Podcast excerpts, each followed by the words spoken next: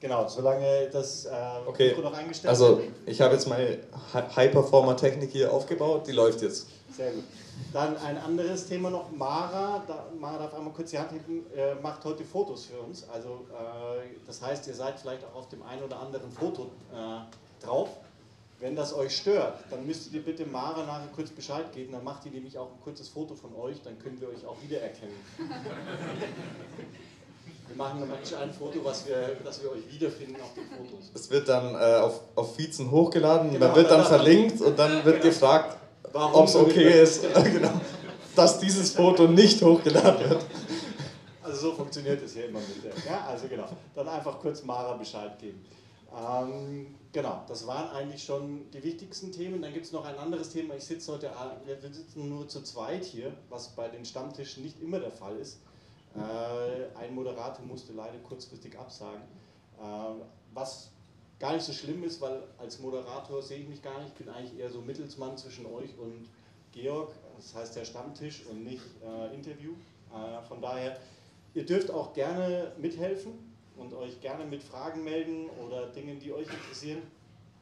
Einfach kurz reinschreien, ich komme dann oder kurz melden, ich komme mit einem Mikro rum und äh, dann hört man euch auch wunderbar allen Stellen hier.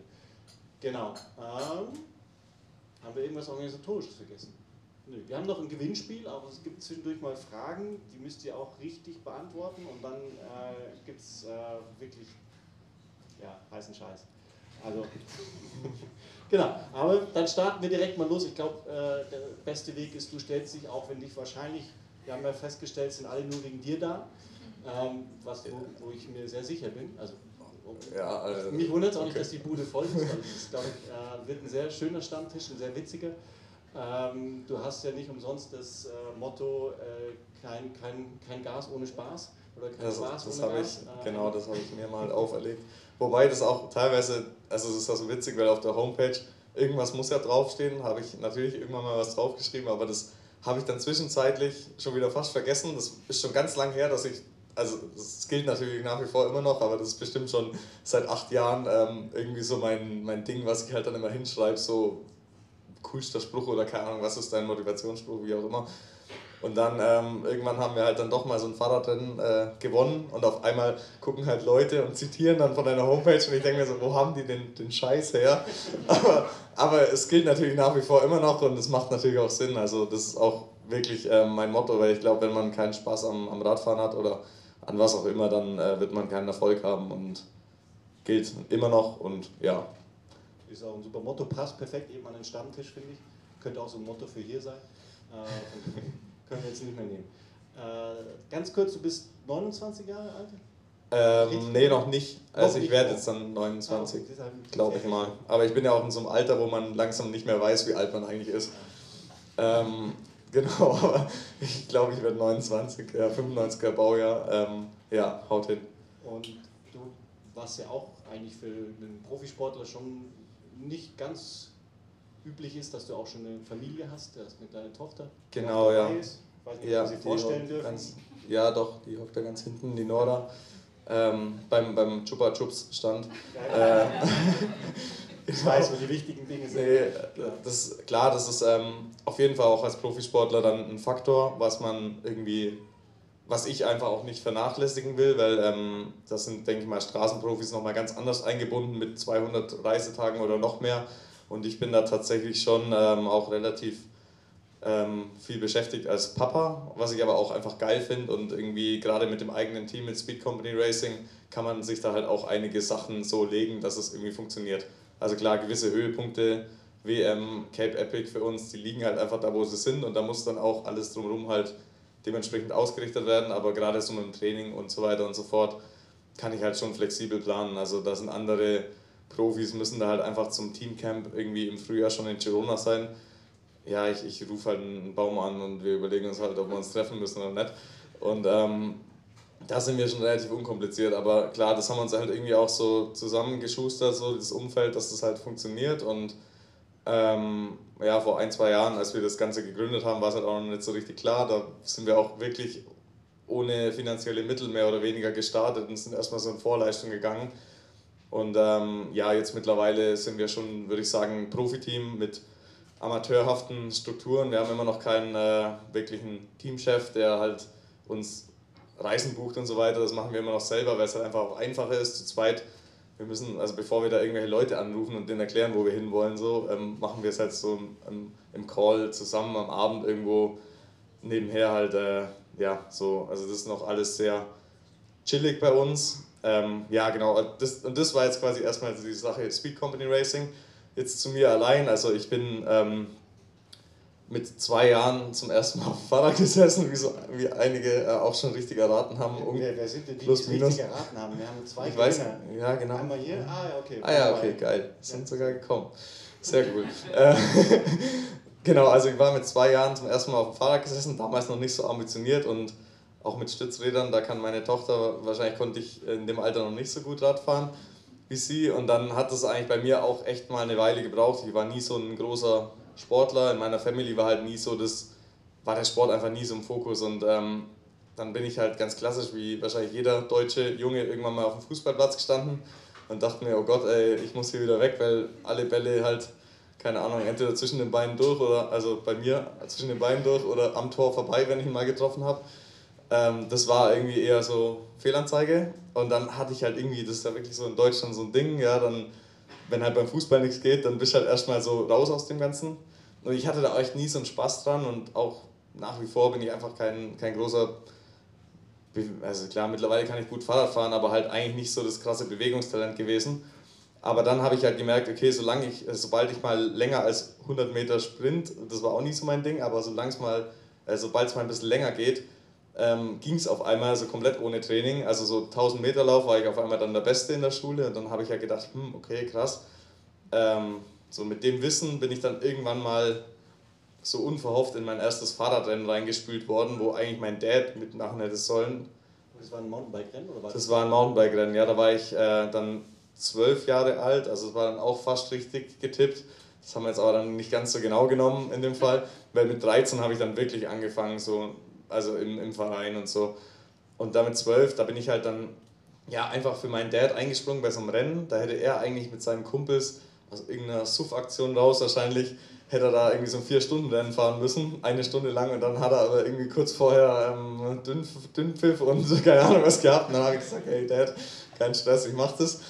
Ähm, dann wollte ich da mitfahren, war richtig ambitioniert und dann haben die aber gesagt, du bist noch äh, unter 18, dann durfte ich nicht beim 4-Stunden-Rennen mitmachen, sondern musste dann das Kinderrennen fahren, das war dann Landkreismeisterschaft und das habe ich halt dann so auf Anhieb, war ich da einfach gut, weil ich da, denke ich mal, irgendwie eine Begabung mitgebracht habe und habe das halt gewonnen.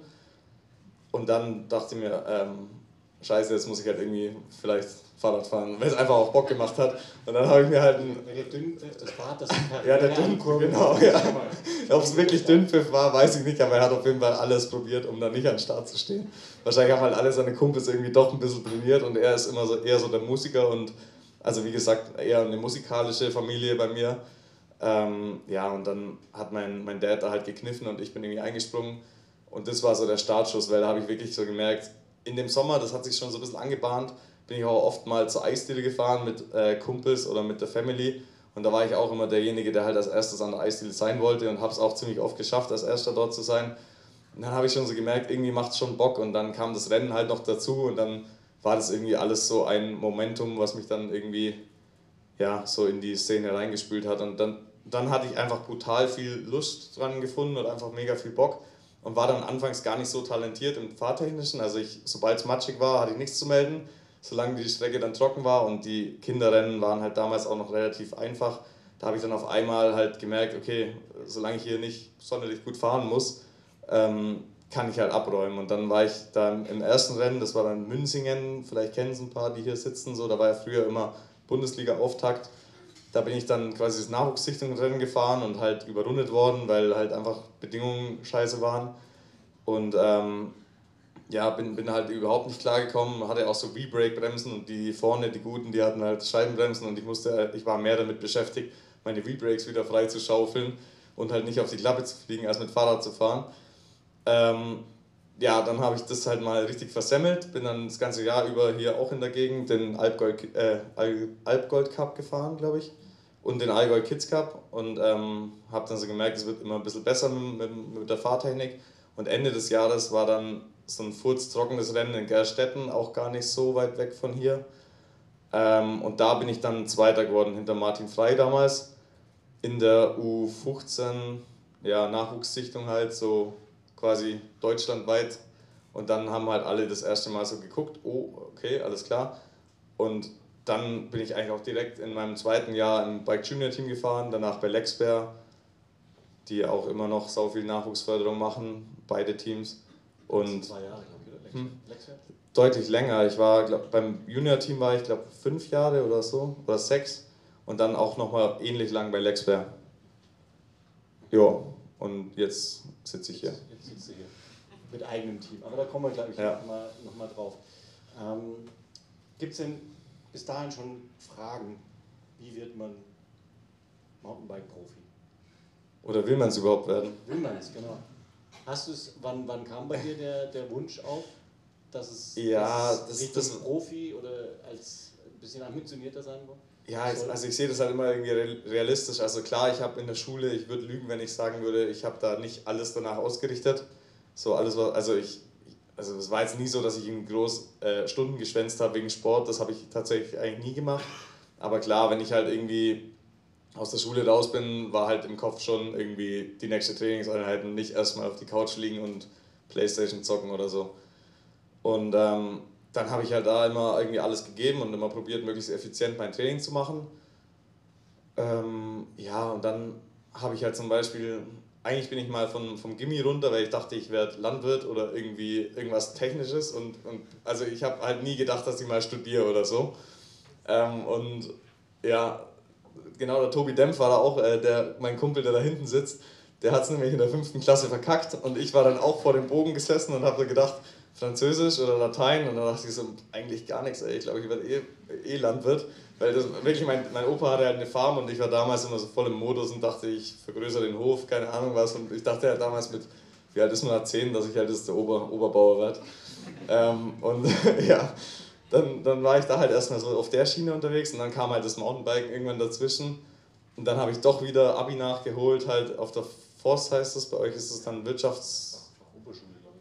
Fachoberschule, ja, also halt, aber halt auch, habe es auch wieder geschafft ohne Französisch oder Latein, sondern nur mit Englisch. Ähm, und dann, genau, dann bin ich zum Studieren und das, also ja, vielleicht schon auch da, aus dem Gedanken, weil ich da halt flexibler alles Mögliche nebenher organisieren kann. Habe dann Maschinenbau in Augsburg studiert, ähm, das dann auch geschafft, auch mit halt natürlich auch mit ein bisschen Verzug, wie fast alle Profisportler. Also da war dann schon alles irgendwie so, studieren war dann schon an zweiter Stelle. Aber mir war es auch wichtig, dass ich es hinbekomme, weil halt, das ist halt einfach auch klar, dass man als Mountainbiker irgendwie auch ziemlich schnell mal auf der Straße landen kann.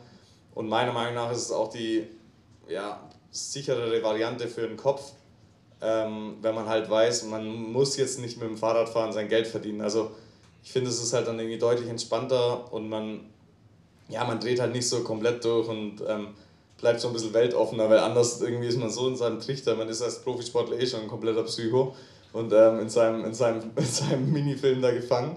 Muss, ist halt echt so und ähm, weil, ja, ich kenne so viele Profis, die halt irgendwie dann erstmal so dastanden und dachten, oh Gott, ich bin kein Profi mehr, aber eigentlich geht die Welt halt, die dreht sich trotzdem weiter und die Fahrradprofis sind wahrscheinlich die, die am wenigsten ähm, zum allgemeinen Leben beitragen, außer dass wir halt ein paar Leute inspirieren. Und das ist auch immer die Sache, wie ich mir meinen Profisport für mich verkaufe dass ich halt Leute inspiriere, ähm, nicht komplett zu verfetten und, und halt ab und an mal auf Fahrrad zu sitzen. Ja. Ähm, ja. Und ja, und so, so kommt man, also so kam ich dazu und jetzt aktuell, wie gesagt. immer auf Mountainbike konzentriert damals? Wie, wie war das von der, von der, von der ja. Also, also ich bin alles wirklich, am Anfang bin ich in so einem Straßenverein gelandet und die haben mich dann auch erstmal Richtung Straße drängen wollen. Das war der Veloclub Mindelheim damals, die machen auch immer noch Kriterien und irgendwelche Straßenrennen und ähm, da hatte ich aber immer nicht so Bock drauf und dann bin ich viel querfeldein am Anfang gefahren, so in den Schüler-Jugendklassen auch. Ähm, aber mache es jetzt aktuell auch nicht mehr, weil ich da halt auch nie so das Team hatte und da brauchst du ja übelst viel Material, also mit den ganzen geklebten Reifen und so. Da war es dann irgendwann so die Materialkomponente Und einfach auch die Sache, dass ich irgendwie das nicht eingesehen habe, nur im Winterfahrradrennen zu fahren, wenn das Wetter maximal scheiße ist. Ähm, also, und ja, und dann kommt noch dazu, dass ich also nach wie vor immer noch nicht so der filigranste Techniker bin und beim Crossen ist halt wirklich so, du musst halt maximal auf deinem Fahrrad da irgendwie rum, rumtanzen können und ähm, ich bin dann doch eher so der kraftvolle Typ und ähm, konnte es auf dem Mountainbike immer deutlich besser umsetzen, was ich äh, zeigen wollte. Beim Crossen habe ich mich da immer eher ein bisschen verbogen.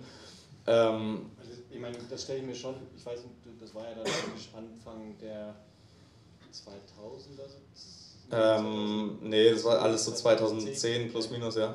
Ähm, wie, wie war die Wahrnehmung da? Also ich kann es jetzt nur, ich war immer eher auf den Straßenradsport bezogen, aber da ist ja schon so, dass man zumindest öffentlich ein bisschen mehr mitbekommt. Da gibt es mal eine mhm. ARD-Übertragung hin und wieder mal von irgendeinem großen Rennen zumindest. Mhm. Beim Mountainbike ist es ja schon so, dass die aus meiner Sicht, ich weiß nicht, ob es gibt natürlich bestimmt auch andere Sichtweisen, aber die öffentliche Wahrnehmung ein bisschen weniger ist, so dass man als, was ja schon als Jugendlicher einen auch, vielleicht, wenn man jetzt Richtung Sport denkt, schon irgendwo hinzieht. Ne? Also wenn ich jetzt mhm. sage, okay, ich will auf die Straße, dann gibt es da große Rennen und wie auch immer. Wie hast du das wahrgenommen? Also war das für dich einfach ein Ziel oder? Mm, da bin ich tatsächlich wahrscheinlich auch ein bisschen ähm, also ich bin jetzt kein großer Sportfan so an sich. Also ich habe jetzt nie irgendwie, oder allgemein bin ich nicht so der nicht so der Fernsehtyp gewesen im, im, Kindesalter. Wie gesagt, ich war halt auf meinem Hof und dachte, ich werde ich werd Oberbauer. Und deswegen hat mich eigentlich, der Profisport an sich hat mich eigentlich nie so wirklich motiviert. Also ich denke mal, dass da viele Sportler anders ticken, aber ich bin da irgendwie nicht so der Fan an sich und habe das dann eher wirklich so durch Zufall wirklich also entdeckt und mir hat es dann einfach Spaß gemacht und dann habe ich mich erst im Nachgang, als ich dann eigentlich schon in der Thematik drin war, so zumindest als ich halt am Trainieren war, habe ich dann erst so gemerkt, ah, da gibt es ja auch, also selbstverständlich gibt es auch Profis oder irgendwelche Top-Athleten, aber die haben mich dann eher erst im Nachgang motiviert. Also es war jetzt nicht so, dass ich im Fernsehen gesehen habe, ey krass, Mountainbike mache ich auch mal so auf die Tour, das eher weniger. Dann wäre ich glaube eher äh, Snowboard-Freestyle-Fahrer geworden, weil das war das, was ich mir mal angeguckt habe, wenn ich mal was konsumiert habe. Das fand ich eigentlich immer deutlich cooler als ähm, da so mit Lycra-Klamotten irgendwie rum. Ja, ja. Und dann bist du deine, deine ersten Erfolge hast du im Cross Country äh, gefeiert. Ich weiß nicht, mhm. wer. Da gibt es ja im, im, das war für mich zumindest immer so am Anfang unverständlich, da gibt es ja so ein paar verschiedene Disziplinen. Manchmal wird es unterschieden, mhm. die olympischen Disziplinen, Cross Country. Aber genau. vielleicht ganz kurz zur Erklärung für alle, weil wir später kommen wir dann noch ein bisschen drauf wahrscheinlich. Äh, kannst du einmal die Unterschiede der Disziplinen kurz zusammenfassen? Also wir yep. Cross Country. Also ein Unterschied, was nicht vorhanden ist, ist beides anstrengend. das eine halt ein bisschen länger, das andere kürzer. Also ähm, Cross Country ist ja das Olympische und auch das, warum die meisten jungen Sportler irgendwo in irgendwelche Förderstrukturen reingeraten, weil alles, was olympisch ist, wird irgendwie dann vom deutschen Staat irgendwie doch nochmal anders gefördert als nicht-olympische Sportarten. Das wird mittlerweile auch ein bisschen cooler. Also ich bin auch. Bahnradsport. Hm? So wie der Bahnradsport. Genau, da gibt es halt dann irgendwie, die holen halt, es gibt halt krank viele Disziplinen, die holen krass viele Medaillen, deswegen gibt es da halt voll die Förderstrukturen dafür. Und ähm, ich zum Beispiel bin aktuell auch noch Berufs- äh, oder Sportsoldat und bin da halt auch übers ähm, Cross-Country reingerutscht. Ähm, was mir auch während Corona mal so richtig den Arsch gerettet hat, weil da hatte ich mal kurzzeitig halt eigentlich kein Einkommen so und das konnte ich dann damit voll gut überbrücken. Ähm, da werde ich aber jetzt auch auf kurz oder lang rausfliegen, weil ich halt einfach nicht komplettes Commitment in Richtung Cross Country habe, sondern halt voll viel Energie auch beim Cape Epic verschieße oder bei irgendwelchen anderen Marathonrennen. Und die Marathonrennen sind halt dann die längeren.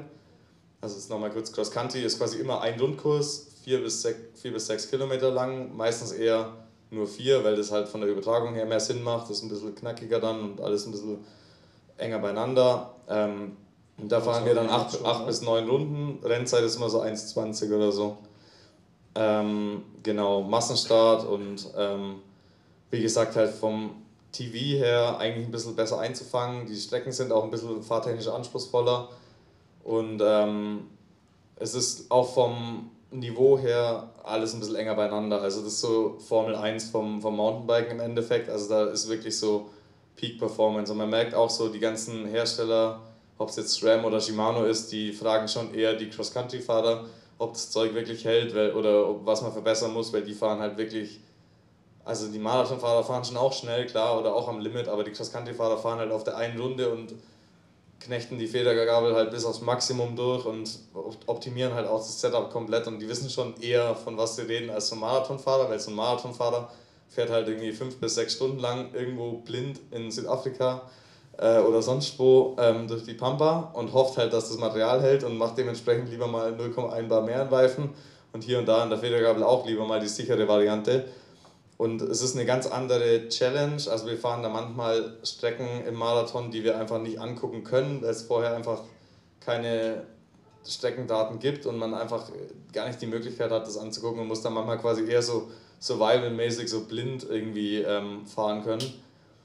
Und das ist auch was, was ich auf jeden Fall, glaube ich, tendenziell besser kann als andere. Also so improvisieren und irgendwie da so pushen und mal gucken, wie es geht so. Das kann ich ganz gut ich merke immer, dass ich beim Cross Country irgendwo an meine Grenzen komme, wenn man da so extrem optimieren kann und einfach tendenziell äh, theoretisch irgendwie zwei Wochen lang auf dem Kurs rumeiern könnte, wenn man will, und alles mit der Lupe angucken kann, da tue ich mir immer schwer, weil irgendwie, ja, ähm, weiß nicht, da gibt es einfach andere, zum Beispiel Nino Schurter, der, der optimiert die Strecken halt bis zum geht nicht mehr und kann das auch perfekt umsetzen dann und ich tue mir leichter irgendwie blind zu fahren und dann mal schauen, wie es wird und irgendwie kriege ich es dann schon hin und so. Das kann ich echt besser als der Schurte, habe ich beim, beim Cape Epic feststellen müssen, dass sie ihm da teilweise auf so Trails, die wir beide nicht kennen, fahre ich ihm davon, aber wenn der halt einen Trail perfekt kennt, optimiert er halt so krass, dass, dass ich dann mir echt schwer tue, zum Beispiel mit dem Typen mitzufahren. Aber das sind so die unterschiedlichen ähm, ja, Skills, die man da haben muss. Es gibt natürlich auch Marathons, hier so in Deutschland, die klassischen, die kennt dann irgendwie auch jeder und dann ähm, weiß man auch, was auf einen zukommt. Aber die deutschen Marathons sind ja tendenziell auch eher easy zu machen, weil ja, hier in Deutschland kannst du halt leider Gottes ähm, fast keine Trails mit einbauen, weil da irgendjemand kommt dir immer quer und, und sagt, es geht nicht. Und in, in Spanien fahren sie halt einfach, oder auch in Südafrika oder irgendwo in Osteuropa fahren sie halt einfach quer durch die Pampa und fragen wahrscheinlich niemanden, ob wir da überhaupt fahren dürfen und beschwert sich halt auch keiner. So. Aber jetzt vom technischen Anspruch ist kein, kein Unterschied. Also da ist jetzt nicht so, dass du. Ja, das, also es gibt Marathons in Spanien vor allem. Das Costa Blanca Bike Race, was wir die letzten Jahre gefahren sind, immer. Das ist jetzt so um den Zeitpunkt oder ein bisschen später. Das lassen wir dieses Jahr aus, weil wir ein bisschen auch mit unseren Kräften haushalten müssen und ähm, im Januar Rennen fahren ist dann doch ein bisschen früh, wenn man bis Oktober durchzieht. Ähm, das war so abartig technisch und auch für Amateure zugelassen, wo ich mir dachte, ey, wie was, was geht eigentlich mit den Veranstaltern ab? Die können da doch niemals, jetzt, also da hat es auch gepisst und so, es war einfach nur Felsen überall und ich dachte mir so, ey, ich lege mich hier schon komplett auf die Fresse, mehr oder weniger die ganze Zeit. Also wie soll das dann hinten im, im Peloton abgehen? Aber die fahren wahrscheinlich auch ein bisschen vorsichtiger bergab dann tendenziell und ähm, riskieren jetzt nicht irgendwie ihr Leben, weil sie irgendwie um Sieg mitfahren. So, also es macht schon einen Unterschied. Ich, ich weiß es aus, aus eigener Erfahrung, dass man halt vorne dann doch nochmal ein bisschen mehr reinhält ist ja auch klar, wenn man irgendwie dann halt gewinnen will und dann das eine oder andere Mal doch mehr Risiko eingehen muss. Aber die Strecken sind teilweise so schwer, wo ich sagen würde, ja, das ist Cross-Country-Level. Aber die Cross-Country-Strecken sind tendenziell schon anspruchsvoller. Also, weil man hat ja auch einfach die Möglichkeit, mal stehen zu bleiben, guckt sich's an, was kommt da überhaupt auf mich zu. Und beim Marathon musst du ja mehr oder weniger davon ausgehen, dass die meisten die Streckenabschnitte nicht kennen und sich trotzdem dann nicht komplett ablegen da. Oder ja. Ähm, vielleicht als ich jetzt so ein bisschen die, die in Vorbereitung auf das Event heute mir die Bilder angeguckt habe, die du mir geschickt hast, äh, sind mir zwei Sachen aufgefallen. Das eine, dass du eigentlich immer ein Grinsen im Gesicht hast, äh, wenn, oder meistens, äh, auch wenn du, wenn es so drecküberzogen äh, und anstrengend ausschaut, aber irgendwie äh, grinst du meistens, was ja ein bisschen zu deinem, zu deinem, zu deinem Motto passt wahrscheinlich auch.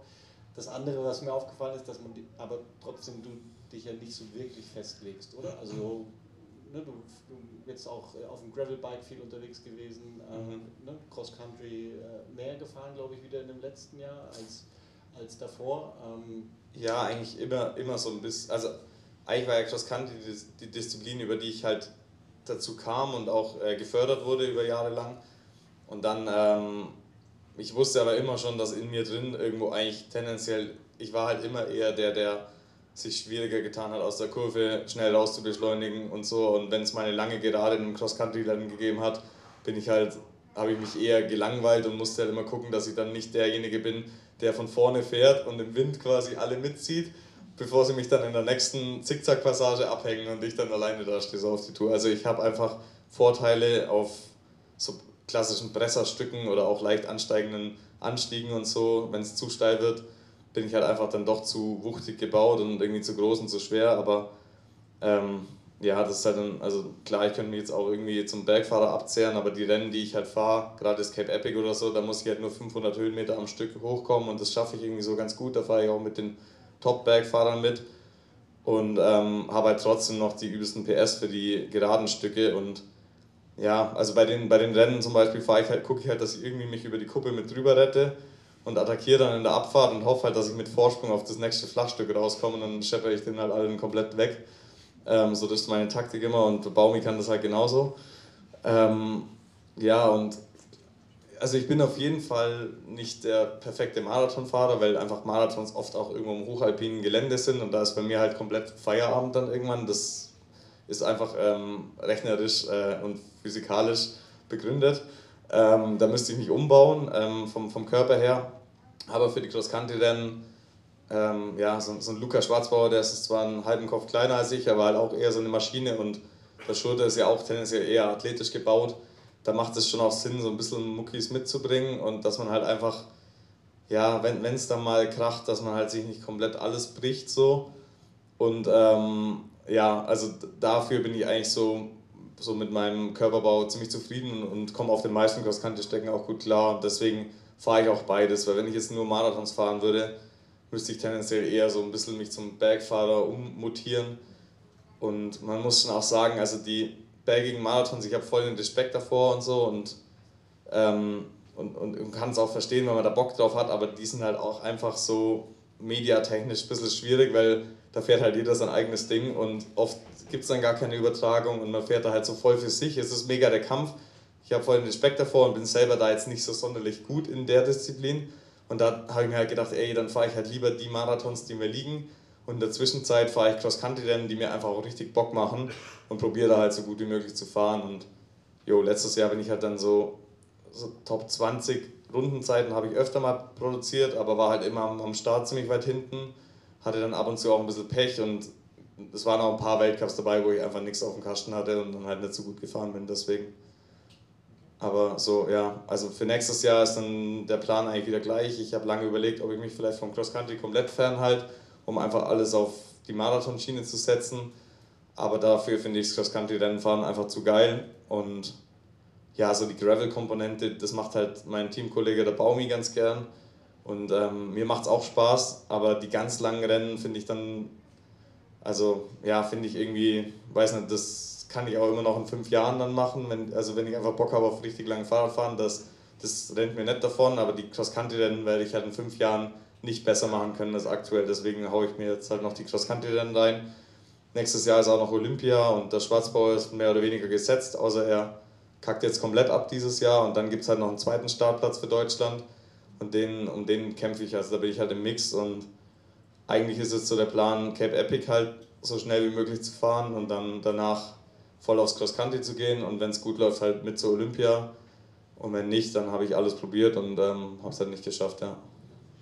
Ähm, wenn wir nochmal kurz sind, sind wieder, ich vergessen wir sonst, äh, ihr, ihr, schreit auch oder ruft rein, wenn ihr Fragen habt. Ähm, ansonsten vielleicht nochmal ganz kurz, wir, die, deine Entwicklung dann über die Junioren und 23 bis die waren, würde ich jetzt mal so, wenn man sich die, die Ergebnisse anguckt, so ein bisschen auf und ab, mal äh, wieder Jahr besser, mal wieder ein bisschen ein, ein, ja, vielleicht ein schlechteres Jahr mal dazwischen. Mhm. Und dann ähm, das Ganze eigentlich so richtig eskaliert ist ja eigentlich dann so ein bisschen am unerwartetesten in dem Moment, wo ihr dann eigentlich mit, äh, ich sage jetzt mal, euch selbstständig gemacht habt, habt mhm. mit eurer eigenen Firma, mit ja. äh, Speed Company.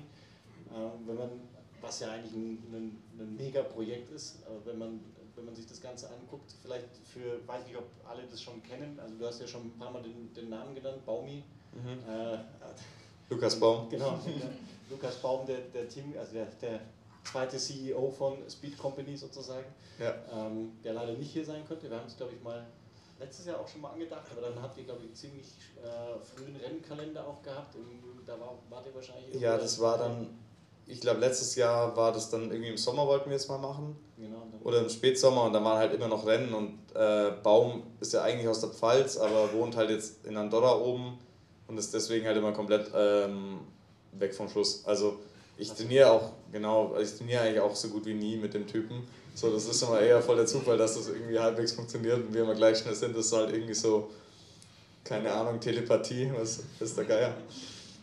Also das äh, Höhentraining äh, macht es Ja, der, braucht der braucht das Höhentraining halt, um mit mir mithalten zu können. Und ich glaube, die Sonne auch, soweit ich das mitbekommen habe, oder? Ja, das auch, genau. Also der würde sich heute oder an so einem Tag wie heute jetzt nicht raus, rausquälen. Also das ist echt immer so. Ähm, ich habe manchmal auch schon Schiss, wenn es bei den Wettkämpfen schlecht Wetter ist, dass ich irgendwie, dass er einfach nicht an den Start steht oder so. Aber Ah, das war das, das war Lukas, der damals bei Eschborn. Ja, genau. Ja, der, der ist da mal in Frankfurt. Auf, Das, weil er äh, beim nächsten Mal mitkommt. Davon genau, ja, kann er sich. Genau. Ähm, aber das heißt, erzähl doch mal kurz nochmal, wie, wie kam also wie kam es dazu, dass ihr gesagt habt, wir machen unser eigenes Team, wir, wir machen uns äh, eigentlich die ganzen Strukturen, die ja auch wahnsinnig kompliziert sind, ein Stück weit oder auch arbeitsintensiv sind, aufzubauen. Ihr, wie kam es dazu? Was war der. Ich glaube, ihr seid beste Freunde, ihr seid schon in, ne, auch schon Ja, also klar, wir haben uns dann irgendwann so in der, also er kommt auch vom Cross-Country fahren und ist aber auch ein bisschen mehr Straße früher gefahren als ich. Ähm, und also wir, wir kannten uns gut, wir waren auch richtig gute Kumpels und dann ist der Baum irgendwann mal so ein bisschen abgetaucht, weil es einfach nicht mehr so funktioniert hat leistungstechnisch und dann auch irgendwie halt so, meistens wenn dann so die Leistung droppt, äh, sinkt auch die Laune so tendenziell mit und dann war er halt irgendwie so, ja, man kann wahrscheinlich schon sagen, in so einer Depri-Phase einfach dann verloren und hat dann einfach gemeint, hey, ich glaube, das mit dem, mit dem Radsport ist jetzt erstmal nichts mehr für mich. Und dann war er komplett weg vom, vom Schuss. Und ähm, ich habe dann auch mal eine Zeit lang gar nicht mehr so viel von ihm gehört, weil irgendwie, ja, hat sich nicht so ergeben, er hat nichts von sich hören lassen, war wahrscheinlich so auf, auf Selbstfindung und hat dann in der Zeit auch, er hat halt nicht wie ich in, in, der, in den jungen Jahren nebenher studiert, sondern hat halt damals halt alles auf die eine Karte gesetzt und hat dann angefangen zu studieren und hat halt so sein Ding gemacht. Ich bin weiterhin die Rennen gefahren die ganze Zeit. Ähm, und dann ja, hat er irgendwie halt nichts von sich hören lassen und dann dachte ich mir halt, oh ja, okay, Alter, dann, dann lasse ich jetzt auch, auch irgendwann nichts mehr von mir hören. Und irgendwann haben wir uns halt wieder gefunden. Ähm, so, weil wir halt dann doch gute Kumpels eigentlich waren. Das hat halt mal ein Jahr lang gedauert, irgendwo so war mal kurz Funkstille, aber dann haben wir uns halt wieder gefunden. Und ähm, dann habe ich halt festgestellt, dass der Typ eigentlich immer noch komplett in Shape ist. Also der ist halt auch einfach so streng mit sich selber, dass er sich das nie erlauben würde, da mehr als äh, 10% Körperfett mit sich rumzuschleppen oder so. Und dann ähm, kam der da halt nach Finale Ligure. Ich habe ihm gesagt, Junge, bring, bring Fahrrad mit, dann fahren wir ein bisschen Fahrrad. Und ähm, dann, ich war halt eigentlich so in den finalen Zügen für meine Rennvorbereitung, 2021 war das. Und der Typ ist halt einfach da mit mir mitgefahren und ging mir eigentlich schon eher fast auf die Nerven, weil ich mir dachte, der musste jetzt irgendwann mal grau gehen, weil ich mir schon mein drittes Snickers da reingezwickt äh, habe und der halt immer noch irgendwie am Hinterrad war. Und dann habe ich schon gemerkt, okay, und vor allem für ihn war es, glaube ich, auch so ein Ding, so, okay, Alter, geht noch. Ähm, und dann haben wir halt da so angefangen, so rumzuphilosophieren. Dann haben wir das halt den ganzen Sommer so weitergesponnen. Ich bin halt parallel noch bei Lexway gefahren, habe aber da schon, das war so das Corona-Ding und dann waren halt, also ohne Lexway schlecht reden zu wollen, überhaupt nicht. Ich habe da jahrelang geile Erfahrung gehabt, aber irgendwann ist es einfach, du kannst halt nicht unendlich vergrößern, wenn die Sponsoren sagen, das Geld wird aber immer knapper so. Also irgendwo ist halt manchmal dann einfach so eine Umstellung gut und dann kam das mit dem Baumi halt voll gelegen und wir waren da halt so im Modus und waren so euphorisch, hatten halt eigentlich noch keine Sponsoren, ist auch schwierig den Sponsoren zu verklickern, warum sie uns beiden jetzt Geld geben sollten, wenn andere Teams mit kompletten Strukturen am Start stehen. Die Strukturen haben wir zwar immer noch nicht, aber mittlerweile halt ein paar Ergebnisse. Ähm, ja, und wir sind halt, wie gesagt, jetzt einfach so zu zweit und klar, es gibt Aufwände, also man kann es halt immer auf entspannt oder, also es gibt halt so zwei Typen im, im Sport, eigentlich die einen, die halt dadurch stark sind, dass sie halt eher so entspannt sind und sich nicht von jedem Scheiß stressen lassen. Und dann gibt es halt die anderen, die halt so komplett nerdy irgendwie alles ausrechnen und komplett planen und so. Und wir sind halt beide eher so die Typen, die auch mal, auch wenn die WM zwei Wochen bevorsteht und noch keine Flüge gebucht sind, also es passiert bei uns alles. Ähm, und das gibt es, glaube ich, bei anderen Teams teilweise nicht, bei, bei manchen dann doch auch. Also ich weiß es von Alpecin ähm, zum Beispiel, die Ronja, die äh, Ronja Eibel, die kommt ja auch hier ähm, von der Gegend, vielleicht kennt es auch der eine, ein oder andere, die wissen auch manchmal am, am Dienstag vor einem Weltcup noch nicht genau, wann der Flieger geht, weil die, Team, die, die Teamzentrale halt auch alles kurz vor knapp bucht. Macht auch manchmal Sinn, muss man auch ehrlich sagen im Sport, weil du weißt ja manchmal nicht, kommt eine Erkältung dazwischen, breche ich mir noch mein Bein, also da irgendwie immer alles ein Dreivierteljahr vorher zu buchen, ist vielleicht auch dumm, aber bei uns ist alles eher entspannt und alles kurz vor knapp eher. Und ähm, dadurch, dass wir beide so gleich gepolt sind, funktioniert das super gut.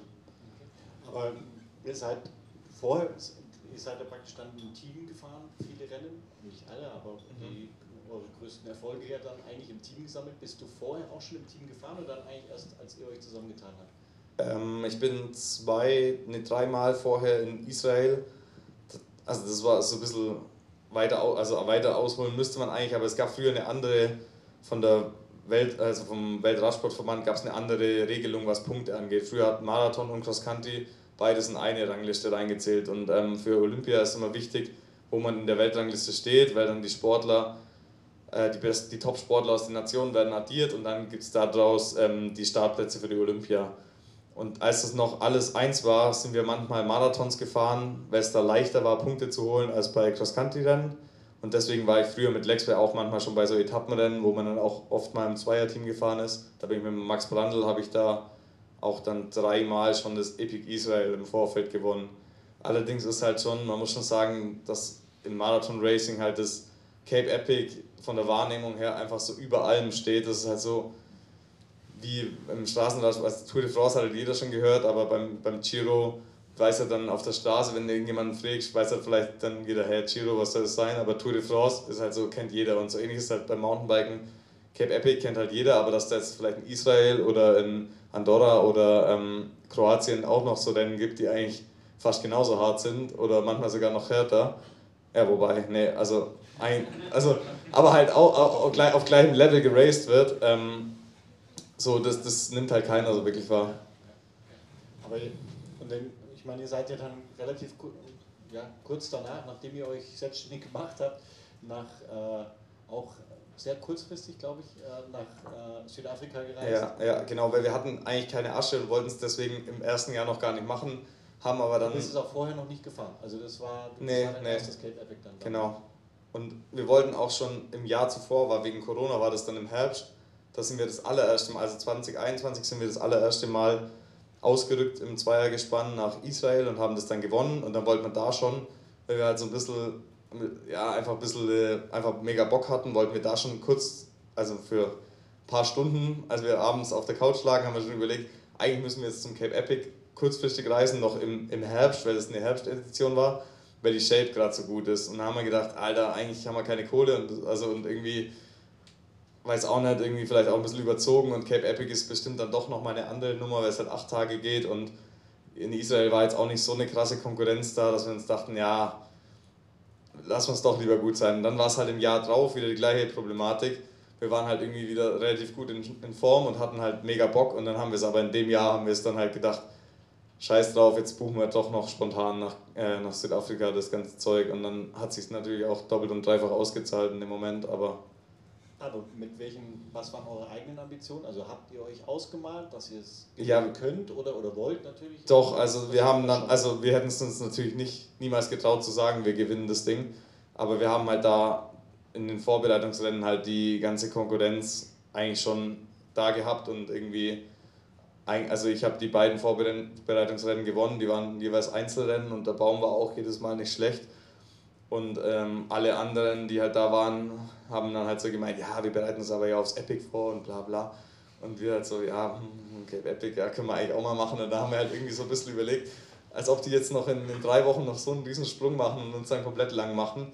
Und da haben wir halt gedacht, ja komm, äh, ziehen wir einfach durch. Und ähm, ja, also. Seid hingefahren und habt's. Ja, das also, also aber wirklich. Bekommen, sie haben es dann Ja. ja, und. Das war 20. Äh, 22. Ja. Kommt ein Corona-Jahr noch durcheinander. Genau. Und das war ja dann schon so, wo man, glaube ich, die ganz große Aufmerksamkeit dann nochmal kam. Auch das, das, das ist halt genau das. Also man muss als Sportler halt dann schon auch irgendwie seine Peak-Performances so takten, dass das halt auch die Leute mitbekommen. Und, und man muss wirklich sagen, also da spielt uns halt das Cape Epic schon in die Karten und deswegen müssen wir das Ding halt auch einfach nutzen. Ähm, die Strecken kommen uns relativ gut entgegen eigentlich immer, weil das Gelände da halt, also okay, wir mussten letztes Jahr auch einmal so einen 1000 Höhenmeter Anstieg hochfahren und eigentlich haben da die, an, an dem Tag eigentlich die Zahlen überhaupt nicht für mich gesprochen. Am Ende war ich der, der als erster oben über die Kuppel drüber ist. Vielleicht gerade, weil ich wusste, scheiße, langer Anstieg heute, irgendwie heute muss ich mich zusammenreißen, keine Ahnung. Also auf jeden Fall war ich dann an dem Tag der Beste an dem Climb und ähm, ja, also es war auf jeden Fall ein geiler Tag, weil da der Schulter derjenige war, der schwächer war, nicht der Andri, wie fast an allen anderen Tagen.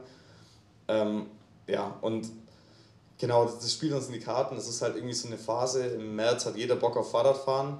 Das Wetter ist aber irgendwie noch zu kalt, um irgendwie wirklich die ganze Zeit auf dem Fahrrad zu sitzen. Und es gibt halt noch keinen Mountainbike Cross-Country Weltcup, wo man die Rennen angucken kann. Sprich, jeder zieht sich halt das Cape Epic rein und das ist ja auch medial saugeil aufgearbeitet. Aber uns spielt es halt perfekt in die Karten. Also ohne, ohne das Rennen hätten wir wahrscheinlich schon auch nach wie vor oder ja, hätten wir einfach Probleme, Sponsoren zu finden. Das ist ja irgendwie so ein, das äh, ist ja so ein, so ein, also quasi sind Filmteams da und wird es groß aufbereitet, haben die Sponsoren Interesse dran und so und äh, anders funktioniert es ja nicht. Und wenn jetzt beim Cape Epic keine Live-Übertragung wäre, dann hätten wir jetzt wahrscheinlich finanziell oder halt auch sponsorentechnisch immer noch ein riesengroßes Problem. Aber dadurch, dass wir das halt gewonnen haben und irgendwie Kameras mitliefen, ist halt alles gut so.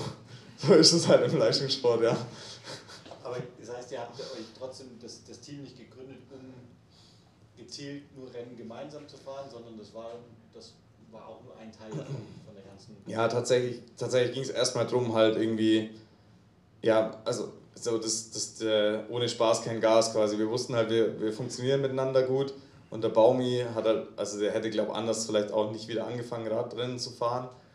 Und ähm, ich war auch so, also ich war dann gerade frisch Papa und war irgendwie auf der Suche nach was Unkompliziertem, wo ich dann nicht von der Teamregierung so einen Plan vorgelegt bekomme, hier, keine Ahnung, da und da fliegt der Flieger dahin und dann, ich wollte irgendwie so ein bisschen quasi über mich selbst bestimmen können, wann ich wohin fliege und nicht, um halt einfach irgendwie die Zeit dann auch flexibel genießen zu, zu können und flexibel zu sein. Und dann war das irgendwie halt so, wir hatten beide dann die Vorteile in dem Projekt gesehen, dass es uns halt perfekt so in unser jeweiliges Leben reinpasst.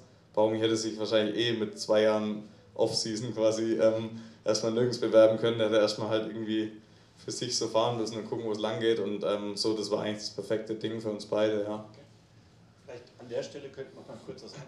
Hast du denn die, die, deine, deine Tüte? Ja, ja, die, die steht da hinten ganz ah, sicher verstaut. Soll ich die mal holen? Ja, das kann ich auch machen. Oder nehmen ja. Sie kurz vor. Genau, weil da ist eins, eine Sache drin, die könnten wir kurz mal einwerfen in dem Moment. Das passt gerade ganz gut. Achso, ja. Wir haben da so einen kleinen, so einen kleinen Lappen irgendwie. Hm. Achso, ja, das andere kann auch. Weil, also, den hier steht was drauf, one, one fits all. Genau. Wenn, wenn, den, den kann man gewinnen jetzt gleich, in diesem Moment, wenn man rausfindet, warum One Fits All draufsteht. Weiß das jemand? Oh. Wir waren zuerst, ich glaube, ähm, Jonas oder, ein, oder ein, eine Reihe weiter vorne. Was ja, wir haben nur einen mach, mach. Wer war als erster? Wer war als erster? Hast du aufgepasst? Schnick, spielt mal Schnick, Schnack, Schnuck. Ja, okay.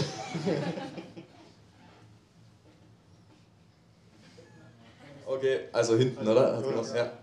Ich weiß, glaube ich, damals im Podcast hat er darüber geredet, dass man hier einen Lappen für alles haben kann, dass in Afrika auch die Lappen für alles benutzt werden, dass er über die Übergewicht wird und dann über die Tischplatte auch Übergewicht wird.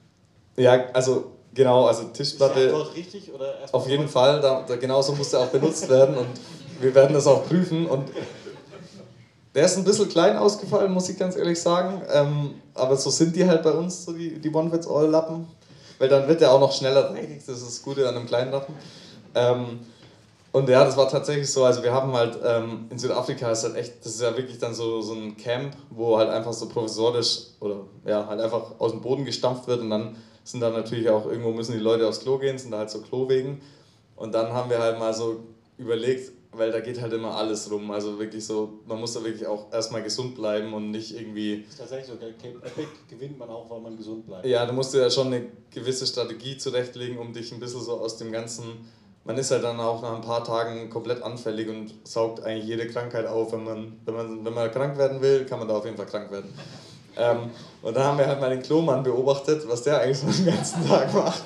Und dann also ist halt aufgefallen, dass der wirklich nur einen Lappen besitzt, der Typ. Und der fängt halt dann auch so richtig, also man könnte es ja auch ein bisschen geiler machen und halt zuerst vielleicht das äh, Waschbecken reinigen, aber der fängt halt von innen an in der Kloschüssel, wischt dann noch beim Rausgehen noch einmal oben drüber und dann kam er aus dem, aus dem Bad rausmarschiert und wir denken uns erstmal, überlebt und dann dreht er doch nochmal um und wischt nochmal einmal das Waschbecken so ab, mit, auch mit dem kleinen Lappen. Und ähm, deswegen gibt es dieses Produkt hier. Ähm, ich muss aber ganz ehrlich zugeben, ich verwende es auch ein bisschen falsch und nutze es halt, wie es eigentlich gedacht ist, als Brillenputztuch. Da funktioniert es auch super dafür. Ähm, Toiletten habe ich jetzt eher weniger wir kommen dann zum, sauber gemacht. kommen dann zum Kontrollieren mal. Ja. Ja, Okay, dann Okay. gehen wir den einmal durch. ja genau. Ich, ich schmeiße ihn einmal durch, dass es schon ein bisschen dreckig wird. Ja, genau. Oh, unten über den Boden lang. Ja, genau. Ja. Äh, Genau. Ja, genau, das ist auch, also das ist auch immer gut. Also klar, wenn vorm Ride dann erst die Kette abziehen und nachher erst die Brille sauber machen, aber das ist, denke ich, klar. Ähm, Okay, aber ja, wenn wir jetzt schon beim Thema Cape Epic, heute geht es wahrscheinlich eh viel um Cape Epic, aber oh, wir haben noch. wir haben noch mal ein Cape. Epic Feature. Und zwar, das war jetzt aus dem diesjährigen ähm, No, no Pussy Tactics. No Pussy Tactics, wo kommt denn das her? Oh, hier vorne. Jo. Das war ein klarer Sieger hier vorne. Ja. Da gab es die Kontroverse mit äh, Blevins und Beers. Ja, genau. Das hört man nicht. Geht schon mal in eine gute Richtung. Da hat, sag ich mal, da waren ein bisschen Schwierigkeiten beim Matt Beers. Ich glaube, der war im Trail nicht ganz so fit unterwegs und dann hat der Blevins immer, sag ich mal, sich vor euch geschoben und ein bisschen die Bremse reingesetzt. Genau. Da hat der Baumi dann, glaube ich, seine Nerven. Der, der Baumi, der ist dann mal ein bisschen porös beim Cape Epic und dann hat er mal wieder, hat er mal wieder sich nicht zurückhalten können. Nee, das war echt so und im Nachhinein ähm, war es sogar noch mal ein bisschen krasser, weil Biers hatte auch so einen schleichenden Plattfuß hinten und das war so eine, das war eigentlich die letzte Abfahrt vor der Zielgeraden und da hat halt der Blevins dann quasi, der Typ ist halt im Sprint so stark, also es war einfach, also der hätte uns, also wenn der jetzt nicht komplett Krämpfe hat, sprintet er halt einfach jeden ab, vom, vor allem vom Kick und die, Sprint, äh, die Zielgeraden beim Cap Epic sind halt manchmal so kurz, dass du einfach nur die ersten paar Tritte müssen perfekt sitzen und das kann der Typ halt wie kein zweiter.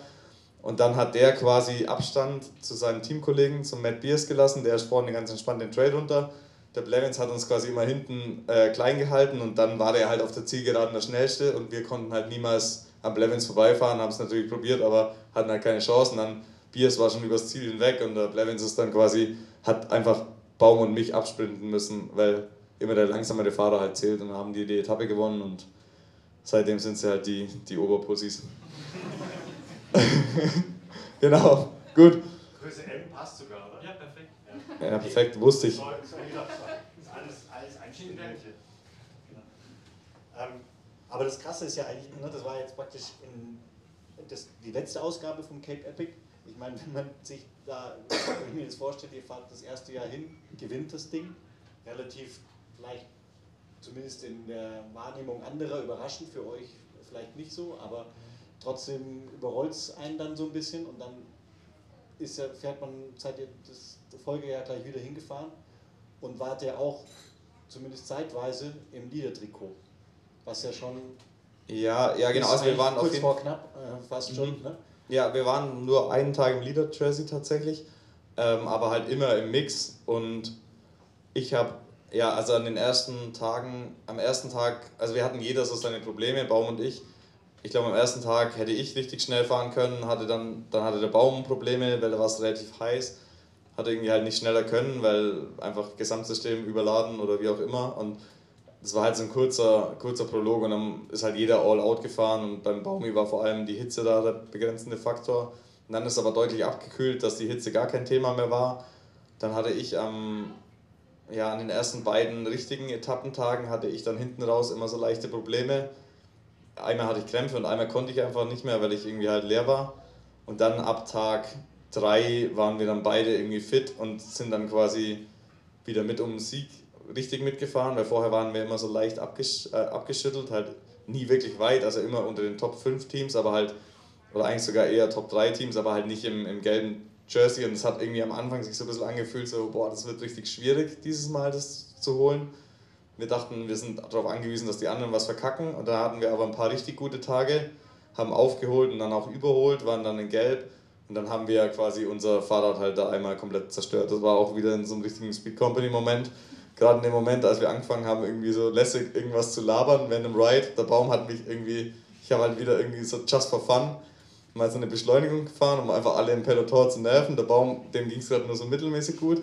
Dann hat er halt rumgegrölt, Alter, was, du, du, was machst du wieder für Scheiße so auf die Tour? Und in dem Moment und dann haben wir beide so geguckt und dachten, ja, easy, so ein kleiner Stecken da drin. Und dann haben wir ihn halt rausgezogen und in dem Moment gucken wir beide so und merken so, mh, mm, scheiße, da ist irgendwie nur noch ein Schaltröhrchen da und das andere war schon komplett verabschiedet.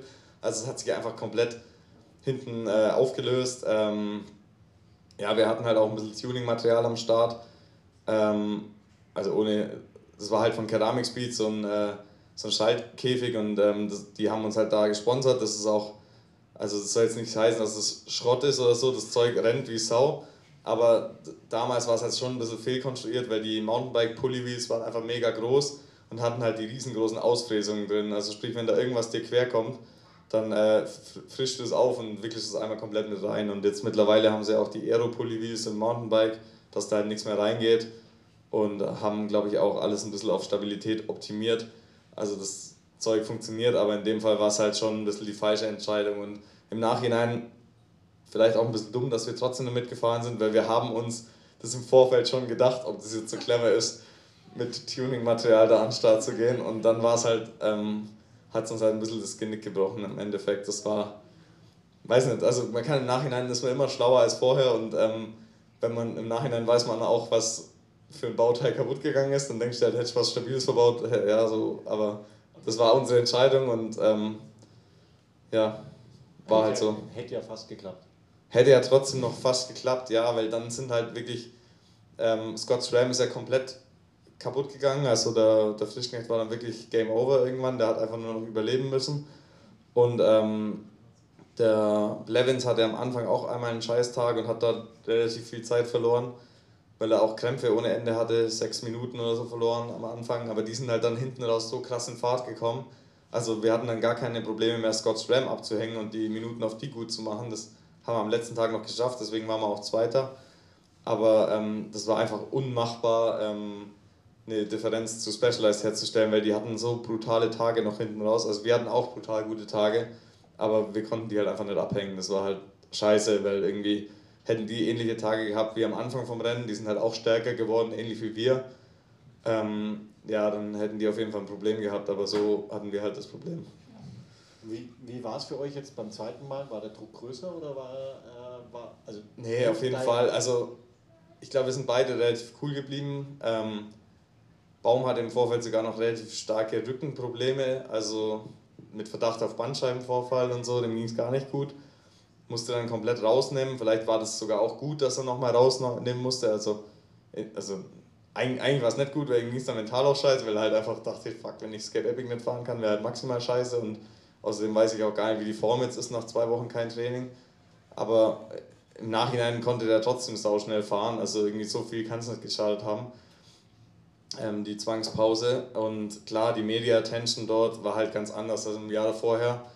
Dachte jeder so, äh, Leute, hättet euch vielleicht lieber mal einen zweiten Camper gesucht oder keine Ahnung was. Und irgendwie weiß der Geier was und außerdem wollte eh keiner was von uns, von uns wissen oder keiner hat uns für voll genommen. Klar, im Laufe des Rennens dann irgendwann schon, aber ähm, im Vorfeld war quasi alles egal und dieses Mal kamen wir halt an und die haben schon so mehr oder weniger gewartet, weil wir recht kurzfristig ankamen, um uns halt irgendwie dazu zu zerfetzen, so mediatechnisch und hier noch Bikecheck, da noch. Also ein Tour de France-Fahrer würde wahrscheinlich sagen, ist ein Klecks, aber für uns war es halt dann schon so von 0 auf 100 auf einmal so richtig viel Input. Ähm, aber wie gesagt, also das war eigentlich unsere Hauptchallenge, war erstmal zum Start zu kommen, ohne schon komplett am Rad zu drehen. Und das haben wir auf jeden Fall geschafft und das war schon mal die erste ähm, ja, die erste Hürde dieses Jahr beim Cap Epic. Und dann waren wir echt auch froh, als, einfach, als wir da von der Startrampe runtergerollt sind ähm, und einfach jetzt wieder Fahrrad fahren konnten und uns erstmal, also. Da war es dann gleich. Ab da war es dann gleich und vor allem war es dann gleich, als wir dann eineinhalb Stunden später nach dem Prolog halt im Ziel waren und gesehen haben, wir sind, ich glaube, wir waren da Dritter oder so. Ähm, ja, dann haben wir einfach gesehen, okay, die Abstände sind relativ klein, irgendwie sind wir am am Ball. Ich glaube, an dem Tag hat auch Special, Specialized ziemlich performt. Oder wir hatten da schon so 40, 50 Sekunden auf die Top-Teams. Das sind ja die Pussys gewesen später. Die Pussys und die, und die Scots Ram Oberprofis, die haben beide ziemlich ähm, abgerissen und wir haben dann so gedacht, ja okay, jetzt haben wir halt 40 Sekunden bekommen, irgendwie auf eine Stunde oder so, zwar schon ein bisschen was und da waren wir uns nicht ganz sicher, aber wir hatten an dem Tag ja auch die Probleme, dass wir in den letzten Bergen nicht Vollgas hochfahren konnten, weil Baumi ein bisschen überhitzt war und haben wir gedacht, ja okay und wenn wir jetzt irgendwie das alles in den Griff bekommen, dann fahren wir hier auf jeden Fall um die Top-Plätze mit. Und ja, irgendwann dann mitten im Rennen haben wir halt gemerkt, dass wir vielleicht auch gewinnen können oder wollten es natürlich die ganze Zeit, aber anfangs hat es vielleicht so ausgesehen, als wenn es nicht funktioniert. Wie gesagt, nur mit Pech von anderen, aber dann irgendwann haben wir dann doch, haben wir uns so zusammengefunden und sind dann doch auch richtig stark gefahren. Ja.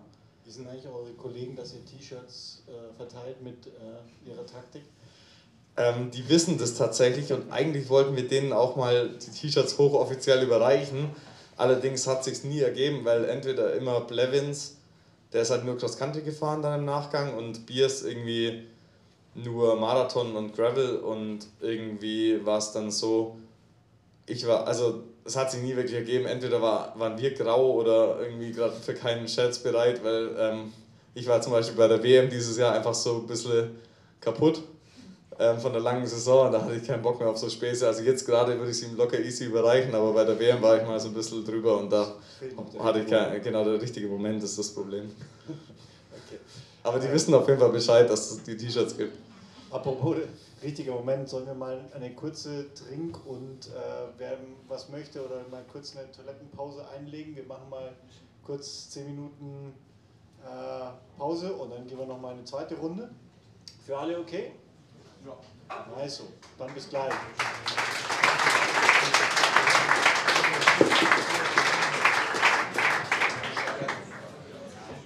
Sind wieder alle da? Oder ist noch jemand in der Toilette gefangen? Ah, da kommen noch ein paar. Gut. Haben sich in der kleinen Zwischenpause noch Fragen ergeben aus dem Stammtisch. Ich überlege gerade, was ich sage, welches, welches Wort an den Stammtisch reihe, aber mir fällt gerade nichts Besseres ein. Keine Fragen. Was ist eigentlich los? Die, die, haben noch nicht genug Noten. Ah, Fragen klingt so wie, hallo, hallo. Ja, Wünsche. Jetzt habe ich das leise Mikro. Echt? Ja. Nein, ich schreie einfach lauter. Nee, ich habe mich gerade schon gefreut, dass ich. Oh. Hallo! Jetzt sind alle wach, genau. Aber meins ist immer noch so leise? Nee, schon ein bisschen besser, habe ich das Gefühl, oder? Ja. Aber, mich Aber du, also, ich glaube, das, das Mikro muss halt wirklich so nah ranhalten. Ja, genau. Also ich spuck da jetzt einfach ein bisschen rein. Gehen wir das morgen zurück. Genau. Don't be gentle, it's a rental, gell? Ist, ist Rental, ne? Ja, klar. Geil, dann machen wir noch Party. also wir können auch nachher noch eine Karaoke-Show ranhängen. Auf jeden Fall, aber da bin, ich dann drauf. Ja, ich hab, jetzt habe ich so rumgeprallt, dass ich aus einer musischen Familie komme. Genau. Deswegen, deswegen gibt es auch den Speed Company Rave, oder? Den gibt es auch, ja, tatsächlich. Was ist wollt, das genau? Was, erzähl mal, was ist das? Ja, das, das ist ein ganz schwieriges Thema. Das ja, wir haben, deswegen haben wir jetzt ja mal kurz Luft geholt, damit wir zum schwierigen Thema Ein Besäufnis ist, ist ja. das. Nein, das ist also das eigentlich, dachten wir halt so, ähm, das ganze Fahrradfahren ähm, ist ja immer eher so mit Rennsport und äh, Training und so verbunden, aber am Ende vom Jahr dann doch irgendwie vor allem die aktiven Sportler, halt unsere ganzen Kumpels und auch öfter so entferntere Kumpels, weil also ich habe jetzt nicht 100 Best Friends, die ich zum einem Rave einladen kann, das ist natürlich ganz logisch. Irgendwie habe ich halt drei richtig gute Kumpels oder vier und dann irgendwie ist das halt so Schneeballprinzip. Kann jeder halt noch jemanden mitbringen und am Ende sind es halt dann immer ja, viele Profisportler, aber halt auch ein paar ambitionierte Hobbys, sag ich mal, oder Amateursportler, die dann da irgendwo sich treffen. Die letzten zweimal war es in Neustadt an der Weinstraße. Allerdings haben wir da leichte Location-Probleme. also die, die, ursprüngliche Location, die, das ist halt einfach ein älterer Herr, der so einen Sektkeller vermietet. Ähm, dem war es eigentlich beim ersten Mal schon viel zu laut und der wollte uns eigentlich gar nicht mehr reinhaben. So. Ähm, allerdings ja, allerdings hat der Baumi das dann mit der Reservierung so, so halb ernst genommen. Er hat es irgendwann mal angefragt in den Keller und war dann auch reserviert, aber ich glaube, die, die rechnen eigentlich damit, dass jemand, der in so eine Location rein will, halt mega porös im, keine Ahnung, im, im zwei Stunden oder nicht zwei Stunden Takt, aber im zwei Wochen Takt vorm Event halt nochmal irgendwelche Sachen abklärt. Kollege Baum hat halt einfach nichts von sich hören lassen und wollte dann einen Tag oder zwei Tage vorm, ja, ein bisschen länger war es, drei oder vier Tage vorm Event, wollte halt da einfach mal gucken, was Sache ist. Und dann hat die so gemeint, äh, Herr Baum, äh, mit Ihnen habe ich jetzt gar nicht mehr gerechnet. Oder ich glaube, insgeheim wollten sie auch nicht mehr mit uns rechnen. Ähm, lange Rede, kurzer Sinn, die haben uns dann trotzdem reingelassen, haben aber so einen über, hypersensiblen äh, Dezibelometer reingehängt, der einfach wirklich hinten und vorne nicht gestimmt hat, weil der DJ hatte seinen eigenen auch noch dabei, aber die haben natürlich auf ihren vertraut und haben gesagt 100 Dezibel oder 98 oder so, dann ist Schluss. Und 100 Dezibel ist eigentlich schon relativ laut, hat der DJ gemeint. Also in seinem Club legt er immer so mit 100 auf. Aber da unten, wir haben da auch einen Podcast aufgenommen, da war schon die Hürde überschritten. Und dann haben wir also gedacht, also wirklich auch so ohne Mik ins Mikrofon geschrieben, wie gerade vorne, oder? Ja, so, ja klar. Also war ja ein Rave. ähm, nee, es war wirklich entspannt. Wir hatten, also es war maximal so wie jetzt. Ähm, und, oder ja, die Location war ein bisschen größer, wahrscheinlich war es ein bisschen lauter, aber gefühlt so wie jetzt. Und ähm, das ging dann halt gar nicht klar. Wir haben dann kurz Mucke aufgelegt und dann kamen die halt wirklich so im 10-Minuten-Takt runter und dann war einfach klar, okay, irgendwie, das war halt komplett also komplett wieder authentisch, aber eigentlich war es nicht geplant wirklich. Wir mussten halt dann noch kurzfristig umziehen, hatten aber dadurch, dass es im Vorfeld so ein bisschen stressig war, schon den Joker in der Rückhand, wollten aber halt nicht im Vorfeld schon komplett porös alles umplanen. Und dann hat der DJ quasi noch eine zweite Location gehabt, wo er eigentlich immer auflegt. So ein Club, der halt nicht immer auf ist, sondern halt so, so eine abgefucktere Location, sag ich mal. dann sind wir da halt hin ja, der, der legte halt, also das klingt, also halt so ein richtiger Club-Club, also nicht so nobel, sondern halt eher so ein bisschen basic. Aber also zum, zum Party machen reicht's. Ähm, und dann sind wir da hin und das war dann eigentlich ein mega geiler Abend noch und ähm, waren halt so, ja, bunt gemischtes äh, Publikum, so ein paar Roadies waren da, ähm, also Rennradfahrer, Straßenprofis, ähm, dann halt auch einfach so Kumpels von Kumpels von Kumpels und so ein bisschen erweiterter Kreis, aber war mega witzig und ähm, wir geben da schon immer relativ gut Gas. Wir können ja mal äh, die Lautstärkemessung hier im Haus machen, schon mal als Vorbereitung fürs nächste. Ja, genau. Ich habe vorhin auch schon, als du, als du, mir erzählt, als du mir erzählt hast, dass du hier die Location vermietest, war ich auch, habe ich auch schon kurz gezuckt. ähm, wir wissen auch noch nicht genau, wie groß man den Rave. Ich weiß auch nicht, wie viele Kellergeschosse wir hier unten drunter haben. Ich habe es schon gesehen, also eigentlich geht es schon in die richtige Richtung. Du hast noch nicht alles gesehen. Den richtigen Rave-Raum hast du. Rave-Raum, okay. Rave also das können wir dann, das können wir dann genau, nachher mal, das können wir nachher noch klären. Und ich hätte eigentlich auch schon Bock, also so das größer zu machen, aber irgendwie weiß man dann, also ich weiß da nicht, wo fange ich da an, kann ich da jetzt, also sollen wir da jetzt einfach mal Tickets verkaufen, das wäre auch witzig so.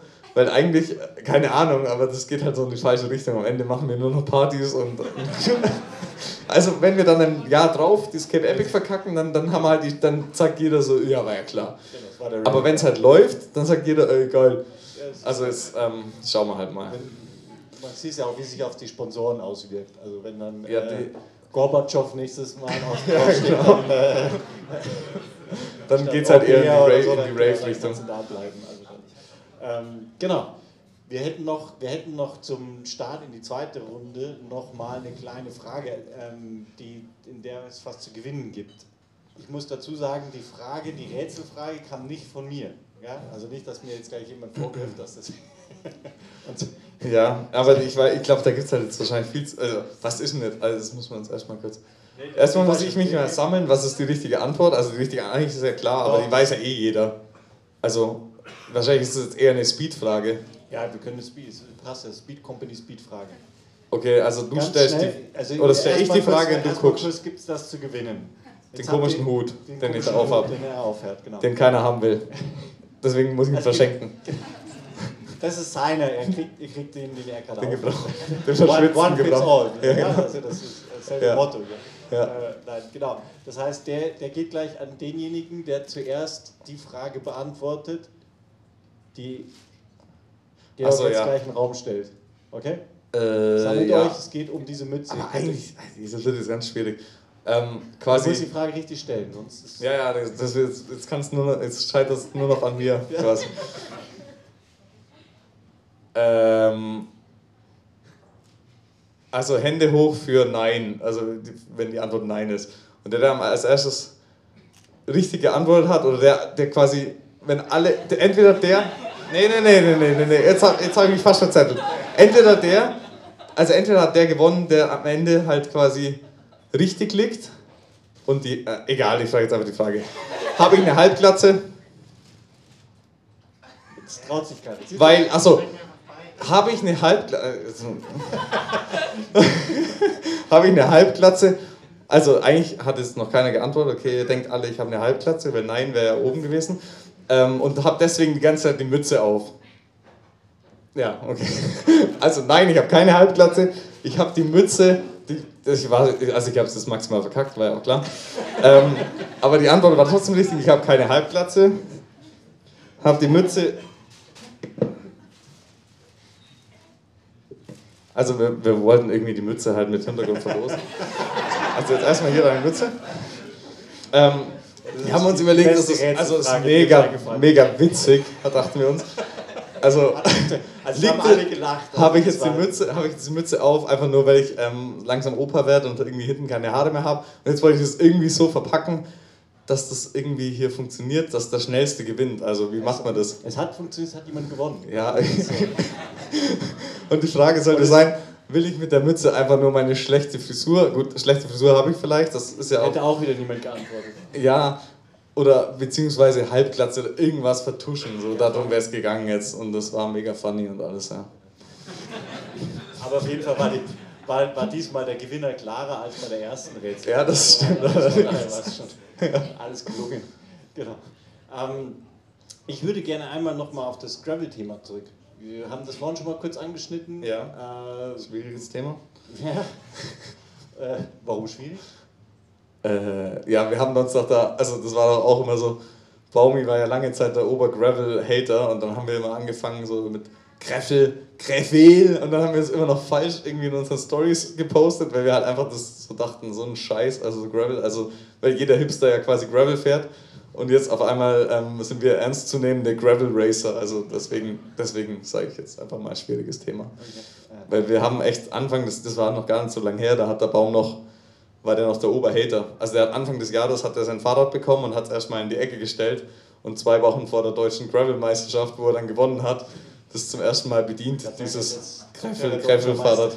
Ja, also ohne jetzt die Gravel-Szene irgendwie lächerlich machen zu wollen, das sind alles Maschinen, aber ähm, das kommt halt schon auch dem, dem Marathon-Racing teilweise sehr nah. Also es ist nicht so, dass der Baum irgendwie gar keinen Plan hat, was er da machen soll und einfach nur aus Dusel der deutscher Meister wurde. Der Paul Voss, der war ja Zweiter, der ist auch krank in Shape und der hat uns auch bei der Gravel-WM richtig lang gemacht und ist da auch top gefahren und war, glaube ich, auch bei der DM eigentlich richtig gut drauf, aber da hatte der Baum halt auch Top-Shape zu der Zeit und ähm, ja, aber, aber, jetzt schieß los mit Gravel. Genau, ist, jetzt, ist es dein Ziel auch oder ist es jetzt so, weil, weil, weil Baum wieder fährt und äh, ihr zusammen oder wie kommt, also mich, meine Frage geht eigentlich darauf hin, was, was, was treibt dich an, da zu sagen, okay, jetzt mache ich das Fenster nochmal auf und gehe da ein bisschen mehr, du warst bis letztes Jahr die WM gefahren, war das einfach ein Spaß, äh, zu sagen, hey, ich will mir das einfach mal anschauen, das Event? Ähm, ist es auch ein bisschen Sponsoren getrieben, insofern, dass man sagt, okay, das ist halt, da geht die Aufmerksamkeit auch hin, so ein bisschen wie du es beim Cape Epic hattest. Hört man mich jetzt eigentlich besser?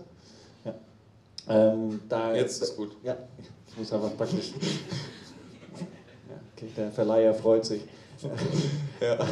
ähm, dass man äh, sozusagen die, die der Aufmerksamkeit auch ein bisschen folgen muss als Sportler und sagen, okay, da, da, da ist halt was, da muss man auch ein bisschen rein? Mm, ja, also klar, ähm, wenn man, also man muss schon auch die Möglichkeiten sehen, wo man sich da platzieren kann oder präsentieren kann als Sportler. Ähm, und ja, also zum Beispiel unser Klamottensponsor Leert, das sind ja Südafrikaner, machen eigentlich nur so eigentlich kamen die über den Genickschutz, dass man sich beim Motocross nicht komplett alles verdenkt, wenn es einmal so richtig reinhaut. Ähm, und dann sind die halt da über die ganze Schiene, haben sie dann irgendwann angefangen, Helme zu machen, bla. Und jetzt mittlerweile sind sie halt beim äh, Endurance-Bekleidung, also so hautenge Kondome, wie wir immer anhaben. Ähm, sowas machen die jetzt auch. Und jetzt ist denen halt aufgefallen, ah, das ist halt nicht nur Cross-Country-Racing, sondern unter Umständen haben wir da mit dem Gravel ähm, mit den Gravel-Fahrern, wo halt einfach, was halt einfach gerade jeder macht, so, äh, nochmal ein riesen Publikum und jetzt fanden sie natürlich brutal geil, dass der Baum in so einem Leert-Kit auch schon mal Gravel deutscher Meister ist und so. Ja, da tun sich halt immer Türen auf und umso mehr man halt da irgendwie probiert, überall mitzumachen, umso mehr klappert man halt auch ab, aber man darf sich halt irgendwo auch nicht verrennen und muss halt auch gucken, dass man noch eine gewisse Qualität ähm, sicherstellt und nicht irgendwie einfach nur überall mitmacht, weil wenn man halt einfach nicht mehr in den Positionen vorne dabei ist, juckt es irgendwie auch keinen mehr so. Und ähm, ja, Baumi ist halt jetzt deutscher Meister und ähm, will es wahrscheinlich verteidigen. Die deutsche Gravel werde ich jetzt gar nicht mitfahren. Ich habe eigentlich vor, ähm, mich mit einem Rennen bei der WM zu qualifizieren, weil die WM-Strecke ist die gleiche wie die diesjährige EM-Strecke war. Das ist ein kompletter Bolzerkurs. Ähm, müsste mir eigentlich ziemlich entgegenkommen. Das Einzige, was mir in die Karten spielen oder nicht in die Karten spielen könnte, wäre halt quasi, dass die Straßenfahrer da mit so richtigen Teams anreisen und dann so richtig wie im Road-Bereich halt sich so gegenseitig Sprintzüge an, genau Windkante fahren und Sprint, Sprints anfahren oder sonst irgendwas. Aber die Strecke müsste perfekt für uns sein und da wollen Baum und ich halt beide attackieren. Ähm, wir brauchen halt irgendwie eine Quali. Ähm, das ist äh, Top 20 bei einer World Serie, die will ich mir wahrscheinlich in Limburg holen, also irgendwann im April ist das. Genau, und dann, also ich werde nächstes Jahr drei Gravel-Rennen wahrscheinlich fahren. Das Trucker noch in Girona, da. Wir hatten es gerade mit Lukas, der will auch Trucker fahren. Ah, ja. Er hat, sich, hat schon gesagt, er ja. hat dein Hinterrad verkauft. Hm? Mein Hinterrad? Ja, ja, er, kann, er meint jetzt, er weiß so. an welches Hinterrad es ah, ja, ja. Nee, Trucker wollen wir fahren, da will ähm, unser Sponsor Ministry of Nutrition, du hast auch ein paar Sachen hier rumliegen, die haben ein Rebranding gemacht, die heißen jetzt ähm, Minstri. Minstri. Also da fehlen halt die äh, Vokale, genau. Also, äh, genau, gut, dass du es sagst, weil sonst hätte ich es wahrscheinlich verkackt. Aber ich, ich hätte auch Vokale jetzt mal so getippt, dass das heißt, die Buchstaben, die ich meine.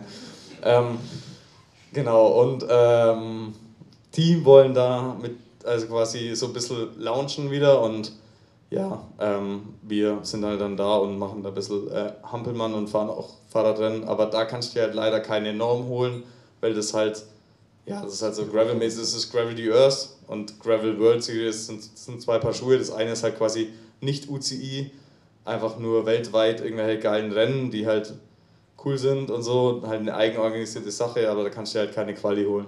Okay, aber das heißt, also das heißt Trucker, ähm, Limburg, Quali holen hoffentlich und dann einfach all in bei der WM. Okay. Das heißt aber, es ist immer noch ein ein kleines Side-Project sozusagen, ja. nicht, wo dein Fokus hingeht oder du sagst, hey, ich möchte da. Ich fahre ja Gravel komplett, also ich fahre im, im, Training aktuell fast nur mit dem Gravelrad und ab und an mein Mountainbike halt. Aber so die meisten Kilometer haue ich mir auf dem Gravelrad rein, weil es halt einfach geil ist im Winter. Du kannst auf der Straße fahren, bist fast genauso schnell wie mit dem Rennrad. Klar, wenn du jetzt mal so richtig in die Pedale reinhaust, dann merkst du schon, dass irgendwo die aerodynamische Komponente beim Gravelrad nicht ganz so gut ist. Aber es macht einfach brutal Bock zum Training. So. Und das Rennenfahren an sich, ja, ich finde dann, die meisten Gravel-Rennen gehen dann doch so ein bisschen in die ultra lange Distanz, was ich irgendwie zum Rennenfahren gar nicht mal so geil finde. Also ich fahre im Training gern lang und so und, und sehe auch den, oder ich fahre gern lang Fahrrad, aber im Rennen finde ich das irgendwann, ist es halt einfach nur noch so ein Überlebenskampf. Also du kannst dann halt einfach nicht mehr wirklich schnell fahren, auch wenn, also jeder halt auf seinem Level, aber du, du fährst halt dann einfach nicht mehr sieben Stunden Rennen, fährst dann nicht Vollgas so. Und ich finde halt dann Renndauer bis vier Stunden oder drei, vier Stunden finde ich halt noch cool, weil da kann man auch mal irgendwie so einen Berg so richtig all out hochfahren und, und stirbt halt im Nachgang nicht irgendwo komplett weg oder ist komplett im Unterzucker. Aber bei sieben Stunden, da musst du halt schon so richtig haushalten und wenn du am Ende noch Vollgas fährst, fühlt sich halt an wie Vollgas, aber wirklich schnell ist da keiner mehr, also auch nicht die ganz guten. Das ist halt dann eine respektable Leistung, aber ich finde das Rennenfahren auf so eine lange Distanz eigentlich nicht so geil. Vielleicht kommt es mal noch, aber ich werde beim Trucker auch nur 100 Kilometer fahren, also die, die Pussy-Taktik-Variante quasi. Weil, ähm, Sie lange fahren?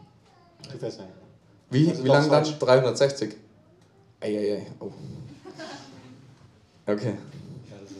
Ja, klar, also klar, das geht, aber ähm, wie gesagt, das spielt mir in dem Moment halt auch überhaupt nicht in die Karten, weil ich will nach dem, ähm, nach dem Cape Epic ja eher die kurzen Rennen fahren und dann bei den Cross-Country-Rennen gut sein und Trucker fahre ich jetzt, also es ist wahrscheinlich ein mega geiles Event, aber das fahre ich halt eher, weil ich das sein muss so und will es halt dann für mich nutzen, um mich auf die Cross-Country vorzubereiten. Dann brauche ich da keine 360 äh, Kilometer mehr reinstauben.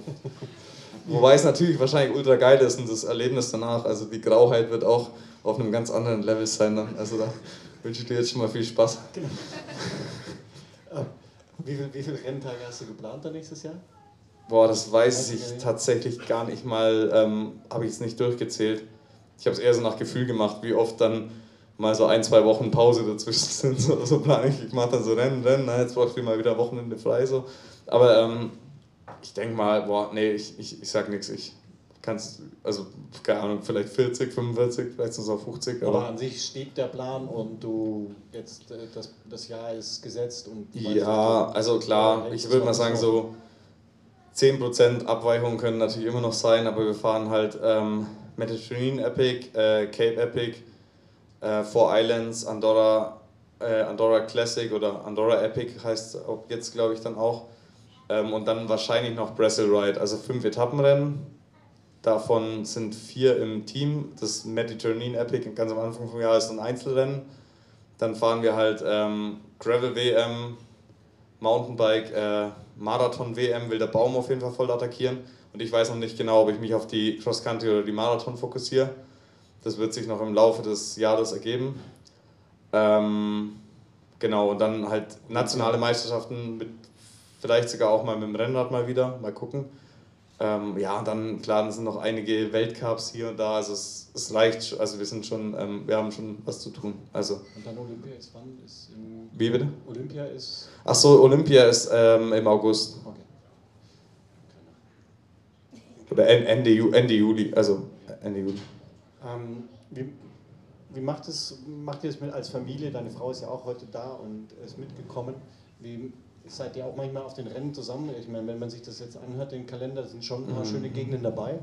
Ähm, könnte man ja, kann man das verbinden? Könnt ihr das äh, manchmal so ein bisschen ähm, als, oder ist es schwierig? ja, schon, schon eher schwierig. Es kommt, also es kommt immer darauf an.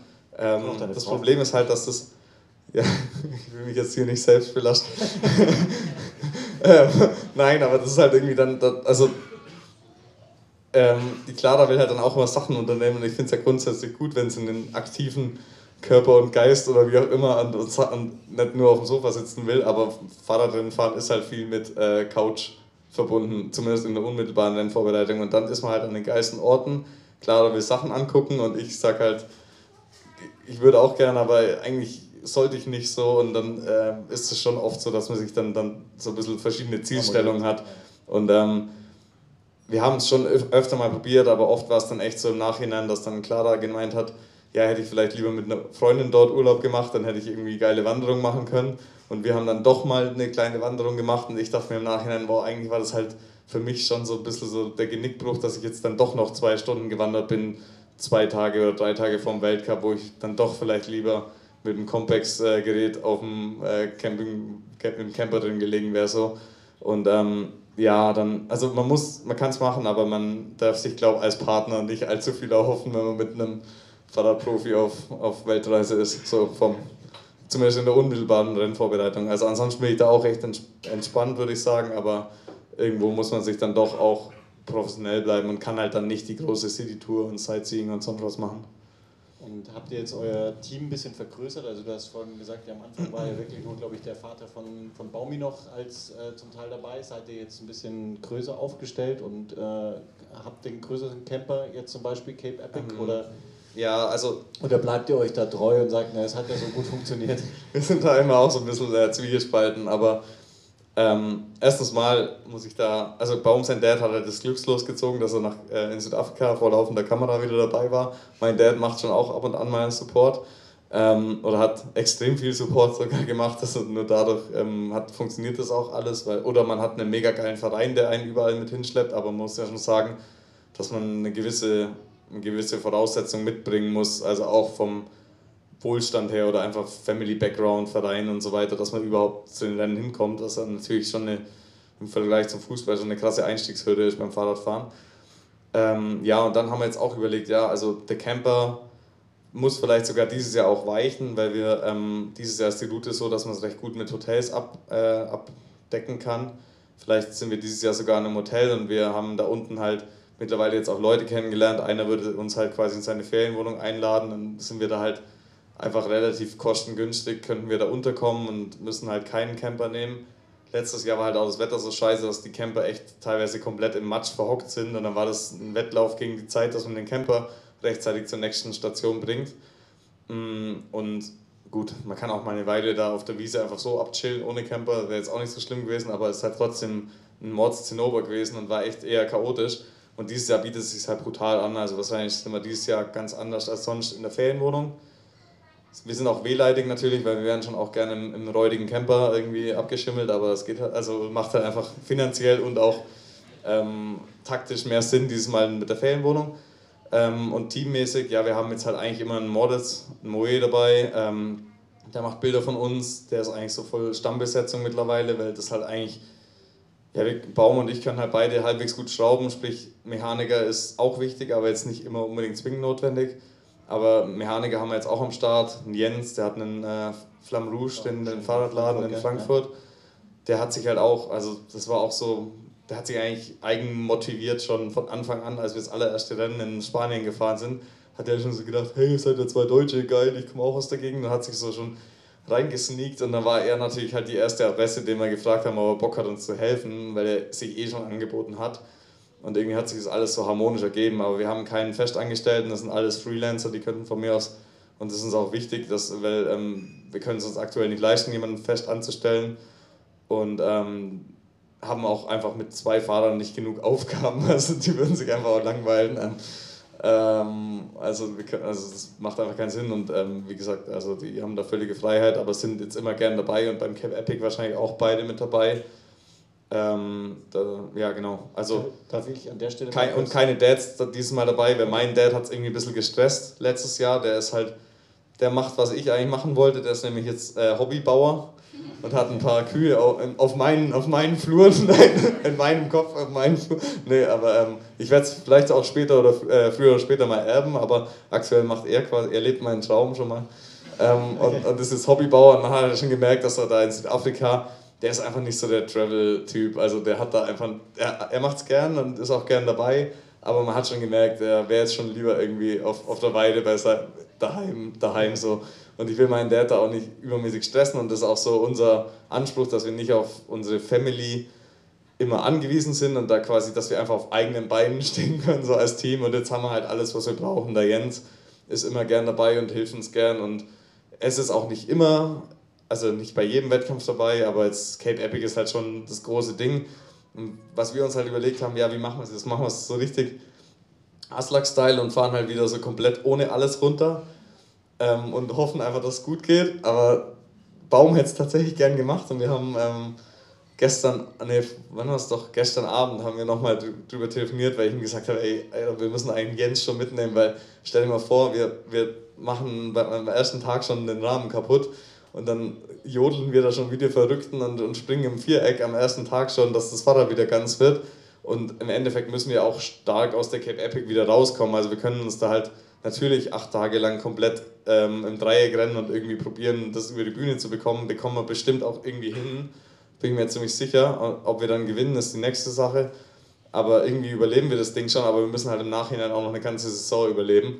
Und wenn wir uns halt da beim Cape Epic schon ohne Mechaniker und ohne Betreuer komplett einen reinschrauben, glaube ich halt, dass es schwierig wird, ähm, im, im Sommer nochmal gut zu performen. Deswegen haben wir schon vor, tut uns leid, aber wir, wir werden mit einem bisschen professionelleren Setup leider, leider anreißen müssen.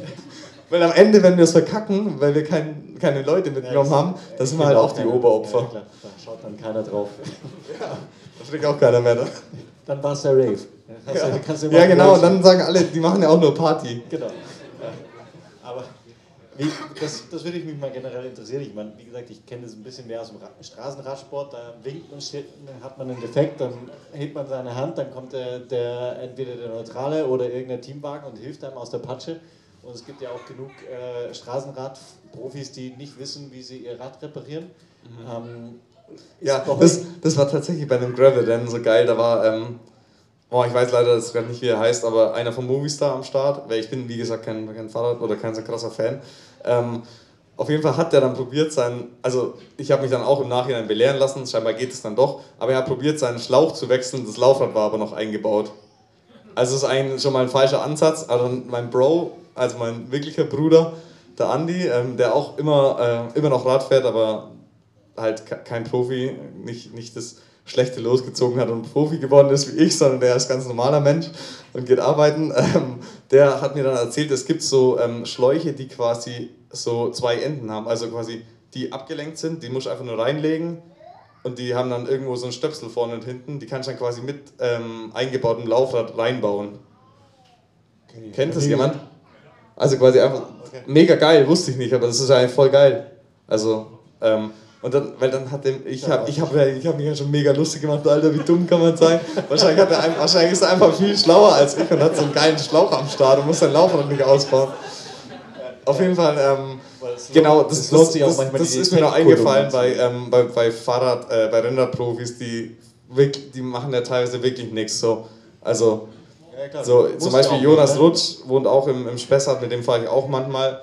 Und dann habe ich ihn so äh, gefragt, warum die eigentlich, also was er für eine Reifenbreite bei Paris-Roubaix fährt.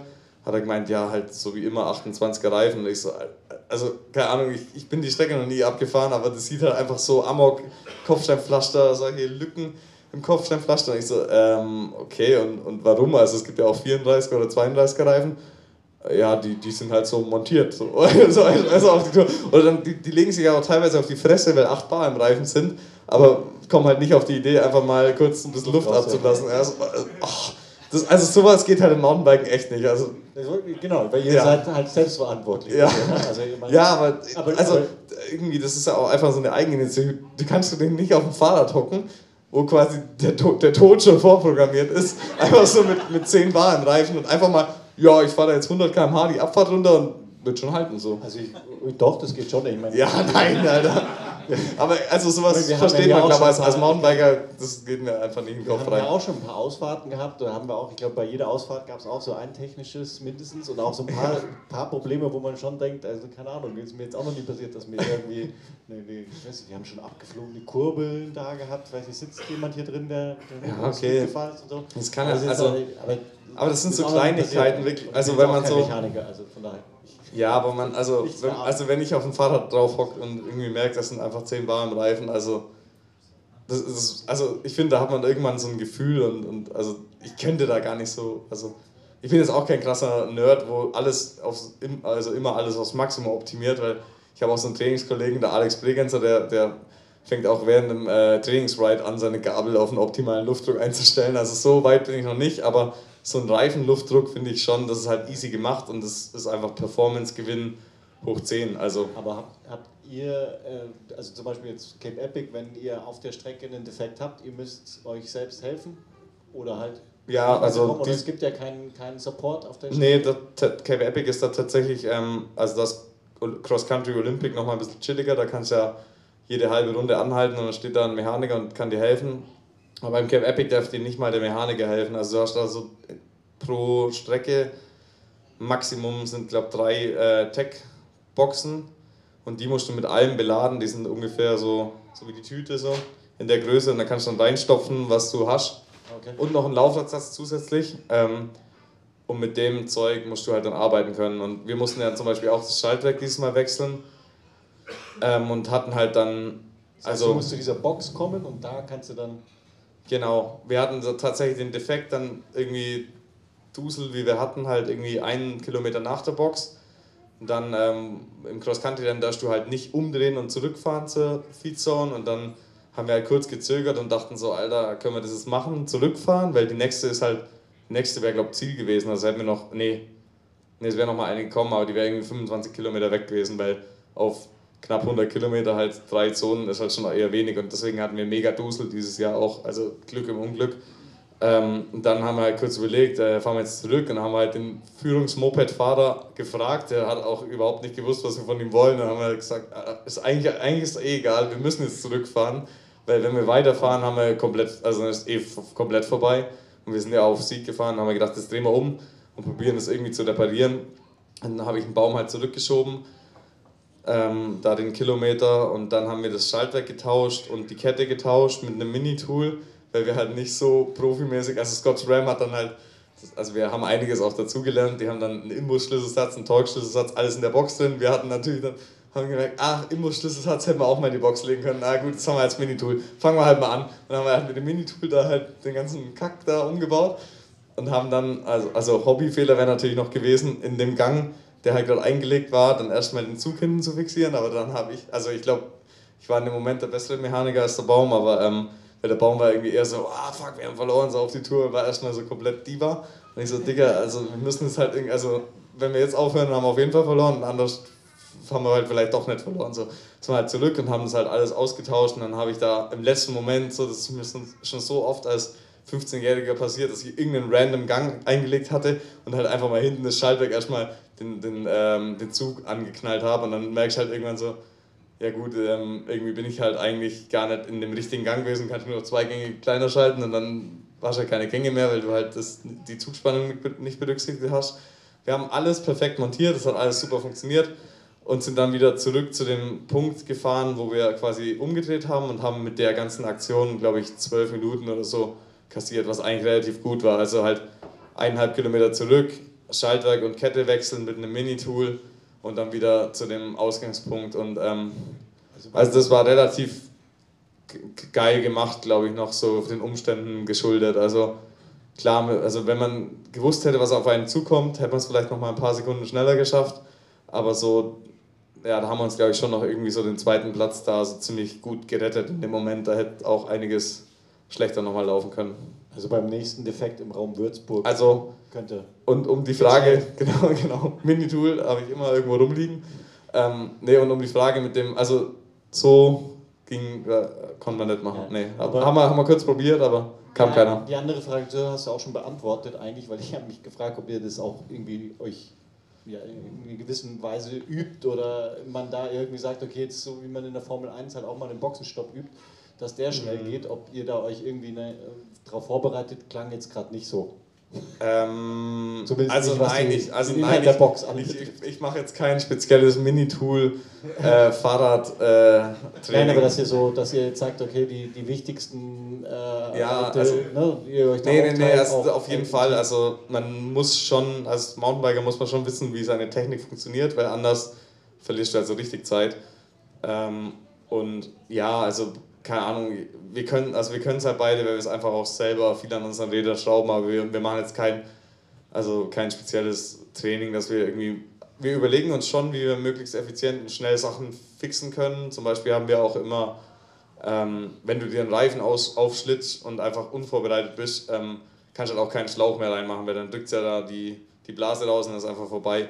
Da haben wir zum Beispiel auch immer so Patches ähm, mit dabei aus alten Reifen ausgeschnitten die wir dann unterlegen, weil klar, du kannst auch im Worst Case dann irgendwie ein Riegelpapier oder irgendwie provisorisch was unterlegen, aber wir haben halt quasi aus dem gleichen Material wie der Reifen gemacht, das einfach dann Sachen ausgeschnitten. Also wir haben schon mehr oder weniger jede Problematik ähm, schon mal durchgespielt im Kopf, aber nicht, dass wir das alles schon ja, live geübt aber haben. Trotzdem ist es so ne? es oder ist ein auch, Thema in der Vorbereitung, ja, sagt, okay, wir haben immer irgendwie auch zum Beispiel, keine Ahnung, Kabelbinder auf jeden Fall, finde ich immer sau wichtig, dass dabei sind, weil also eigentlich aus der Begründung, wenn dir ein Freilauf verreckt und irgendwie durchrutscht, kannst du halt die Kassette immer noch an die, an die ähm, Dings ran, an die Speichen dann zören. Äh, dann hast du zumindest ein, ein Fixie, aber halt, ähm, ja, also so, und wenn du halt keinen Kabelbinder hast, stehst halt da. So.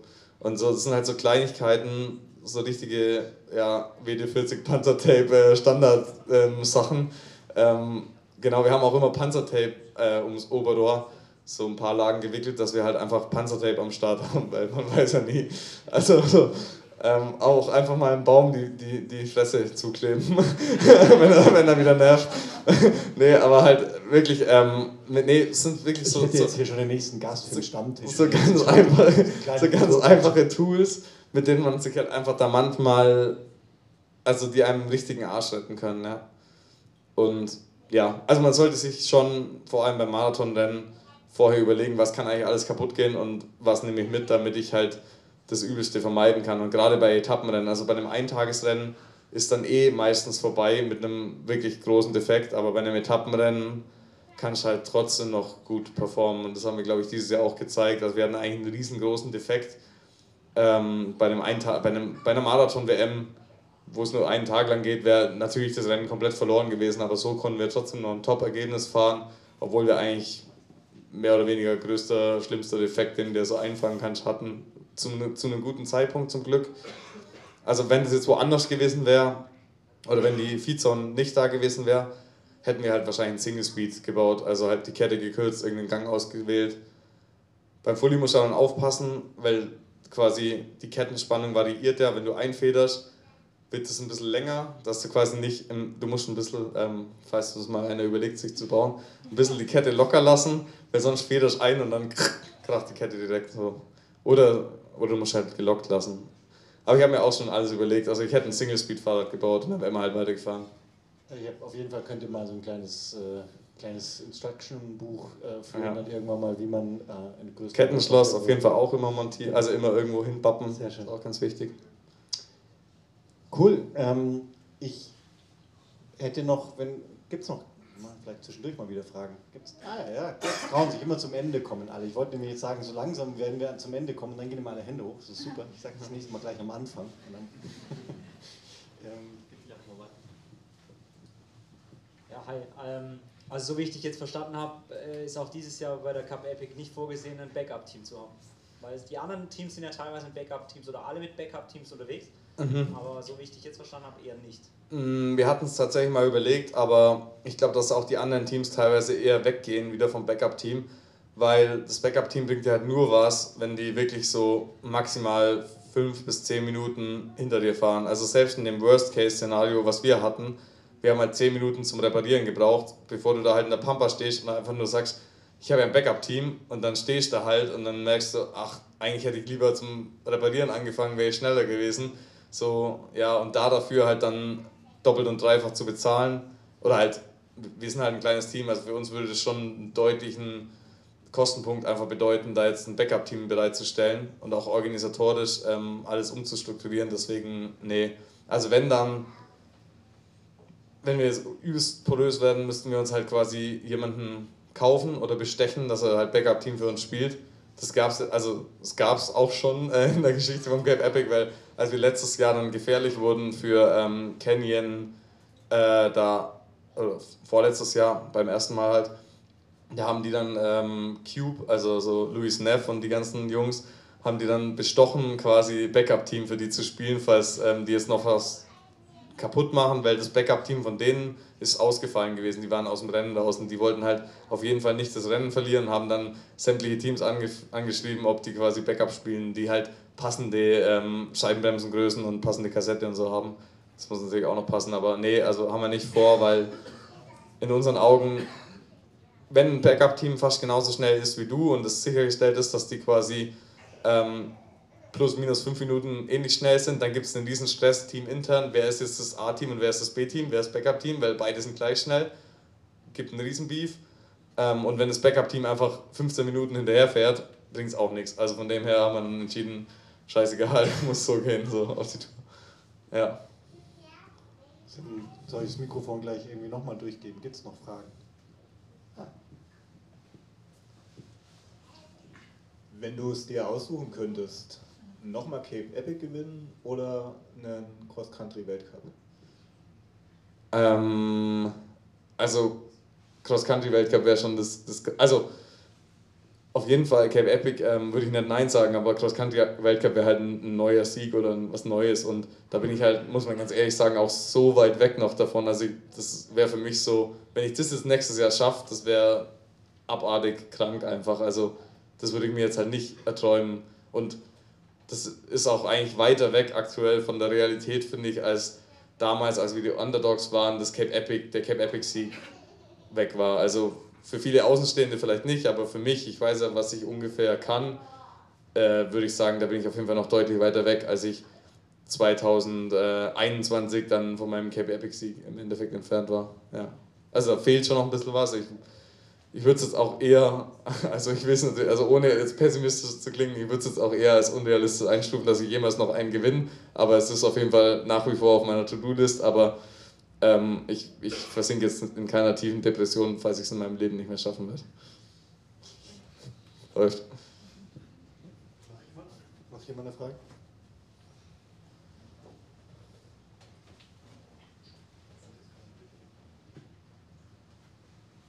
Also so wie ich das jetzt rausgehört habe, ähm, als du von Cross Country zu Marathon jetzt so mit dem Speed Company so ein bisschen gewechselt hast von Lexware, hat sich da groß in deinem Trainingsalltag auch was geändert? Oder jetzt in der Saisonvorbereitung? Ähm, ja, schon und also ein bisschen schon und zwar dahingehend, dass ich halt eigentlich immer schon gern Langrad gefahren bin und mich früher immer probiert habe, ein bisschen zurückzuhalten und mittlerweile denke ich mir halt, ja, ich fahre ja eh Marathons und es rentiert sich auf jeden Fall auch ab und an mal länger zu fahren. Ähm, und deswegen habe ich jetzt die Umfänge schon tendenziell ein bisschen hochgeschraubt, aber ich habe jetzt auch gemerkt, dass es mir sogar auch fürs Cross Country teilweise was geholfen hat. Allerdings ähm, will ich da jetzt auch gar nicht zu sehr wie so ein Trainingsprophet irgendwie sagen, fahrt jetzt alle extrem lang Fahrrad oder macht mehr Umfang, weil da spricht halt echt jeder anders auf Training an und ähm, mir persönlich hilft es, also ich, mit so ein, einfachem Grundlagentraining und auch mal ja, Wochen, wo halt mal 30 Stunden oder so trainiert werden. Es ist nicht so, dass ich jede Woche 30 Stunden trainiere, aber ab und an mal. Und davon vielleicht auch mal irgendwie die Hälfte auf dem Mountainbike mit ein bisschen mehr Zug auf der Kette, bekomme ich halt ziemlich gute Form. Ich brauche jetzt keinen ausgefuchsten Intervallplan, habe ich auch schon alles probiert. Hat für mich halt immer nicht so gut funktioniert. Also ich fahre dann lieber irgendwie unkompliziert ein bisschen länger Fahrrad und sitze halt fünf bis sechs Stunden länger auf dem Rad pro Woche und das macht mich aber mental irgendwie, hält mich das eigentlich ganz gut frisch, weil ich eh gern mal längere Touren fahre und ähm, ja, und damit komme ich auch immer ganz gut in Shape. Und ja, ich habe dieses Jahr zum Beispiel mal so gegen Mitte des Jahres probiert, mehr Intervalle zu fahren, um halt für die Cross-Country-Rennen schneller zu werden. Bin aber dann tendenziell eher langsamer geworden, weil mich die Intervalle einfach nur mental und auch ähm, körperlich so krass kaputt gemacht haben und mir irgendwo die, die Base dann gefehlt hat auf lange Sicht. Und dann bin ich so Mitte des Jahres so ziemlich ich war jetzt nicht scheiße drauf, aber halt nicht so, wie ich sein wollte. Und ich war dann im Frühjahr auch deutlich besser unterwegs, wo ich eigentlich noch gar keine Intervalle oder gar keine race-spezifische Vorbelastung gemacht habe. Aber da muss, glaube ich, jeder so ein bisschen selbst reflektiert halt schauen, was kommt bei einem an, weil ich kenne da auch ganz andere Sportler, zum Beispiel der Luca Schwarzbauer, der hat jetzt einen neuen Coach und fährt gefühlt jeden Tag irgendwie irgendeinen Inhalt oder irgendwas krasses und schießt sich komplett die Lichter aus ähm, und kommt damit super klar. Also ähm, ja, das ist halt immer so die Frage, wie man da selber darauf reagiert.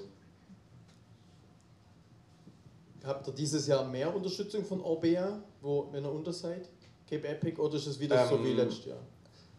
Ja, letztes Jahr hatten wir eigentlich schon gar nicht mal so schlechte Unterstützung. Ähm, vorletztes Jahr war es halt ein bisschen mau. Ähm, und ja, wir sind halt kein Factory-Team und deshalb, deswegen können wir jetzt auch nicht erwarten, dass die uns bei jedem Rennen äh, mit, der kompletten Family, äh, mit der kompletten Firma irgendwie hinterherreisen und irgendwie sämtliche Experten dabei sind.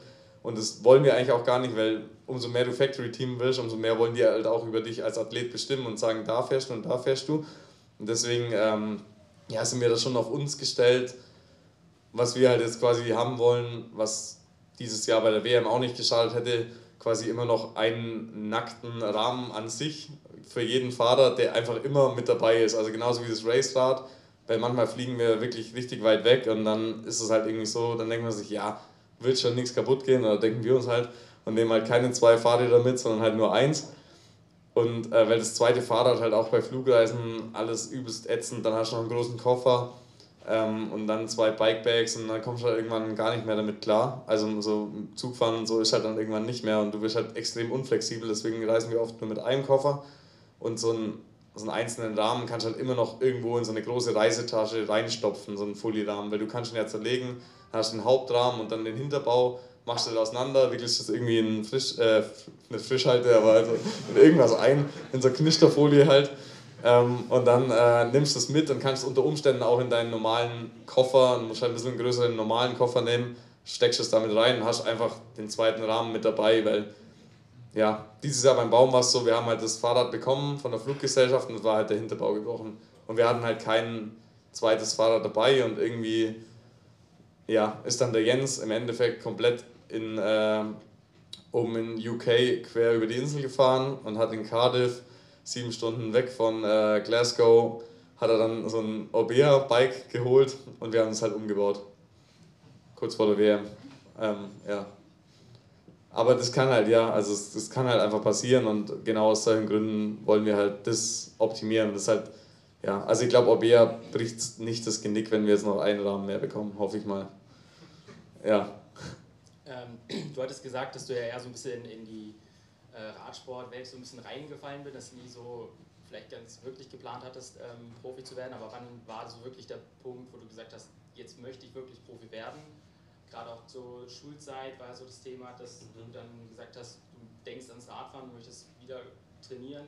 Mhm. bist du da so in die, die Richtung ähm, Also als ich dann studiert habe, habe ich ähm, auch schon so ein gewisses Geld über die äh, Sporthilfe geht es dann ähm, bekommen. Also es waren irgendwie dann so ja, als Student ist es halt irgendwie schon balsam, sag ich mal. Das waren, glaube ich, 300 Euro. Nee, nee, es waren sogar irgendwann dann mehr. Also im Endeffekt habe ich dann knapp 1000 Euro von der Sporthilfe bekommen, so die Hälfte ungefähr, weil ich studiert habe, so als Spitzensportstipendium. Jetzt eher weniger aufgrund meiner Studienleistung, eher wegen meiner sportlichen Leistung. Ähm, und dann, aber halt, die, fanden, die finden es halt cool, dass man dual was sich aufbaut und wollten das fördern. Und dann hast du halt ein gewisses Income, einfach nur deswegen schon. Und da hatte ich bei Lexway auch immer noch ein Gehalt, also 23 Fahrer und war halt damals ganz gut aufgestellt damit. Also im Vergleich zu meinen Studienkumpels war ich halt auf jeden Fall wohlhabender. Natürlich hatten die halt die Aussicht, ähm, quasi, die sind bald fertig mit dem Studium und verdienen dann richtig Asche. Und ich dachte mir halt immer, ja, ich studiere halt jetzt und verdiene hoffentlich als Profi richtig Asche. Ich habe halt alles auf die Karte gesetzt. Oder nicht alles auf die Karte, ich habe ja noch nebenher das Studium gehabt und konnte halt immer so problemlos, hätte ich die Gleise switchen können. Und das lief halt dann eine Zeit lang nebenher, aber klar, jetzt ich will mich selbst jetzt irgendwie noch, ich könnte ja trotzdem auch arbeiten gehen, wenn ich jetzt morgen sage, ich habe keine Lust mehr auf Fahrradfahren und das habe ich auch damit gemeint, dass man halt irgendwie sich lieber so ein bisschen was nebenher aufbauen sollte, wenn man sonst irgendwie so engständig alles auf die eine Karte setzt und irgendwann ist der Dampfer halt so weit abgefahren. Wenn, man, wenn ich jetzt zum Beispiel nur, keine Ahnung, irgendwie so Realschulabschluss gemacht hätte, keine FOS mehr und auch kein Studium, dann würde ich halt jetzt schon da sitzen und denken, ja, hoffentlich gewinne ich nächstes Jahr nochmal irgendein Fahrradrennen, weil ansonsten kann ich jetzt quasi irgendwie entweder eine Ausbildung machen gehen oder halt Abi nachholen und muss dann erstmal noch drei Jahre, vier Jahre oder fünf Jahre studieren. So. Und so habe ich das halt in der Tasche und kann so ein bisschen entspannter den Radsport betrachten, weil ich halt weiß, okay, wenn ich es jetzt verbock, dann gehe ich halt arbeiten und das nimmt einem halt so ein bisschen so den Druck. Und also wie gesagt, also ich, klar, ich bin Profi, aber ich, ich sehe mich immer noch nicht so verpflichtet, jetzt Profi zu sein. Also wenn ich irgendwie denke, ich will es nicht mehr, dann, dann mache ich halt was anderes. Und klar, die, die Situation ist luxuriös, und, aber irgendwie halt auch so selber so hin, hinge, hingezüchtet, sag ich mal. Und ähm, klar, man kann natürlich auch einfach sagen, ich mache jetzt, wenn man irgendwie schon so als Zehnjähriger schon komplett weiß, man wird jetzt Fahrradprofi, kann man natürlich irgendwie Hauptschule mit Ach und Krach irgendwie so abschließen und dann alles auf eine Karte setzen. Ich würde es aber halt keinem empfehlen, weil die also wenn du halt als Zehnjähriger schon zwölf Stunden am Tag für Fahrradfahren aufwenden musst, um irgendwie beim Allgäu Cup konkurrenzfähig zu sein, dann geht er halt irgendwann mal mit, mit 15 vielleicht schon mal, dann musst du schon mal überlegen, hm, ähm, wo soll ich mich noch steigern? So. Also ich finde auch, dass man sollte halt auch immer mit Maß und Ziel irgendwie da auch in den Jugendklassen agieren und wenn das einfach, das ist halt nicht normal, dass man irgendwie als als Zwölfjähriger schon ein Profileben führen kann. Und das machen auch die wenigsten. Also es gibt ja auch so viele Quereinsteiger im Rennradbereich, die mit 19 erst anfangen Rad zu fahren und auf einmal gewinnen die, keine Ahnung, was wäre denn, so Tour de France-Etappen oder sonst irgendwas. Also, das, heißt, das heißt, als Schüler war das noch nicht kein, kein wirkliches Thema für dich? Nee, also klar, da habe ich schon geliebäugelt, aber und auch, wie gesagt, in, in den Phasen, wo ich Zeit hatte zum Radfahren, habe ich auch alles gegeben, aber ich habe nicht irgendwie mein anderes Leben schleifen lassen oder ähm, die Schule als nicht wichtig erachtet. Also im Studium muss ich ehrlich zugeben, hätte ich schon mehr rausholen können so. Da war es dann irgendwann, bin ich schon umgeswitcht. Also ich habe es jetzt auch nicht komplett verkackt, das Studium, nicht, dass alle denken. Aber ähm, zum Beispiel so, ich habe halt das Grundstudium ganz gut geschafft im Maschinenbau, wo halt jeder so gerade so durchkommt, außer die übelsten äh, Performer die räumen da halt auch schon ab und dann hinten raus kannst du ja eigentlich so die Noten verbessern. Aber ich habe halt dann nach wie vor das ähm, Vier-Gewinn-Prinzip angewandt, auch in den späteren Studienjahren, wo ich mir im Nachhinein jetzt dachte, da hätte ich eigentlich mit so wenig Aufwand ähm, viel bessere Noten machen können, aber mal gucken. Am Ende bleibe ich eh in der Radsport-Bubble hängen und entwickle irgendwelche Rahmen und so. Am Ende des Tages dann, ja, mal gucken. Oder der Landwirt, steht ja immer noch. Ja, oder, oder der Landwirt, dann genau. gibt es auch keinen. Cool. Ähm, ich würde sagen, an der Stelle, vielleicht gibt es jetzt noch ganz viele Fragen. Wie gesagt, die kommen immer am Ende, aber wir, du bist ja vielleicht auch noch ein bisschen da, je nachdem, wie lange deine, ihr habt ja auch noch ein bisschen eine Heimreise. Äh, Ja, ich übernachte heute hier. Ah, okay. Beim, also mein, mein Kumpel, der Tobi, der, das ist alles, der hat hier extra eine Stelle angefangen, dass ich heute übernachten darf. äh, Das sind echte Kumpels, weißt du? Ja, genau.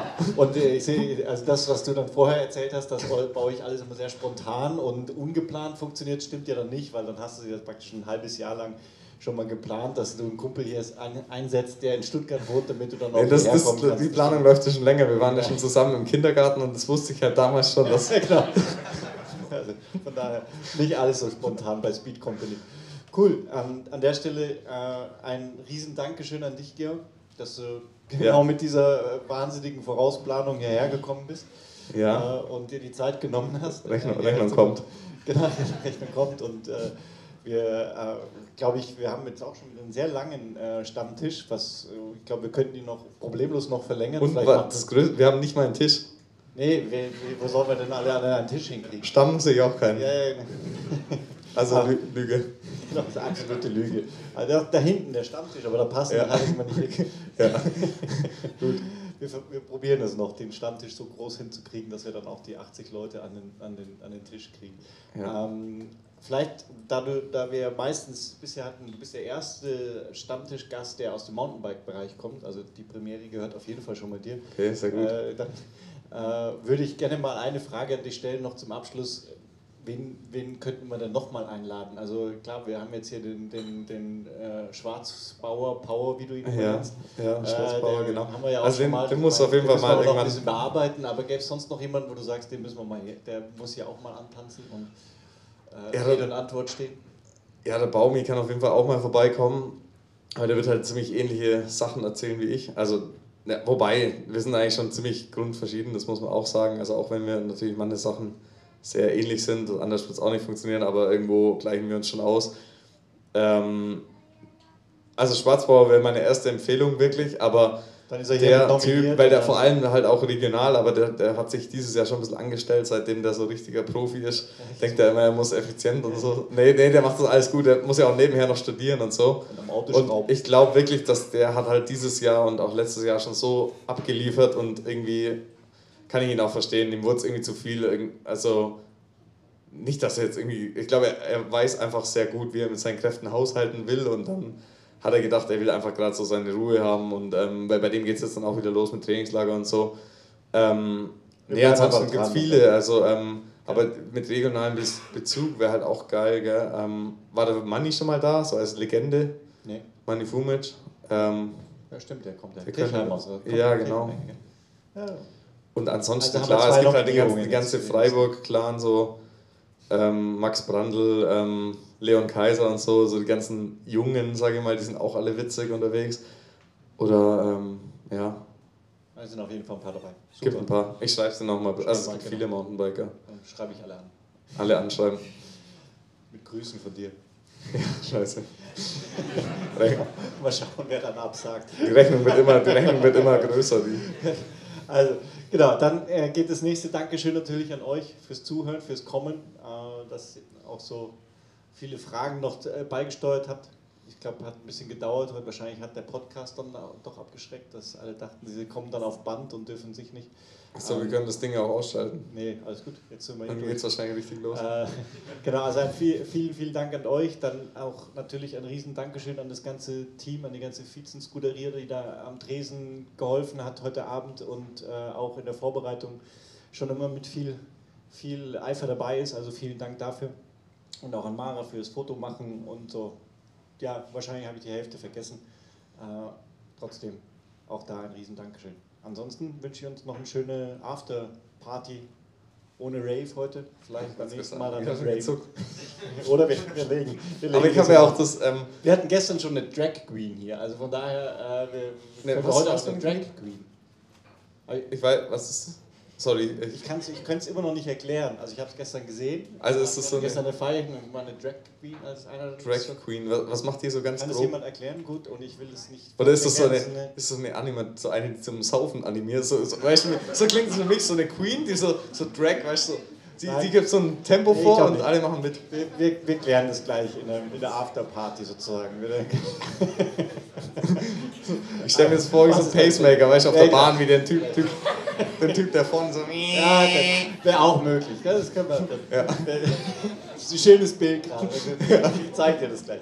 Also, in diesem Sinne, habt einen schönen Abend noch. Wir haben noch genug Themen zu besprechen.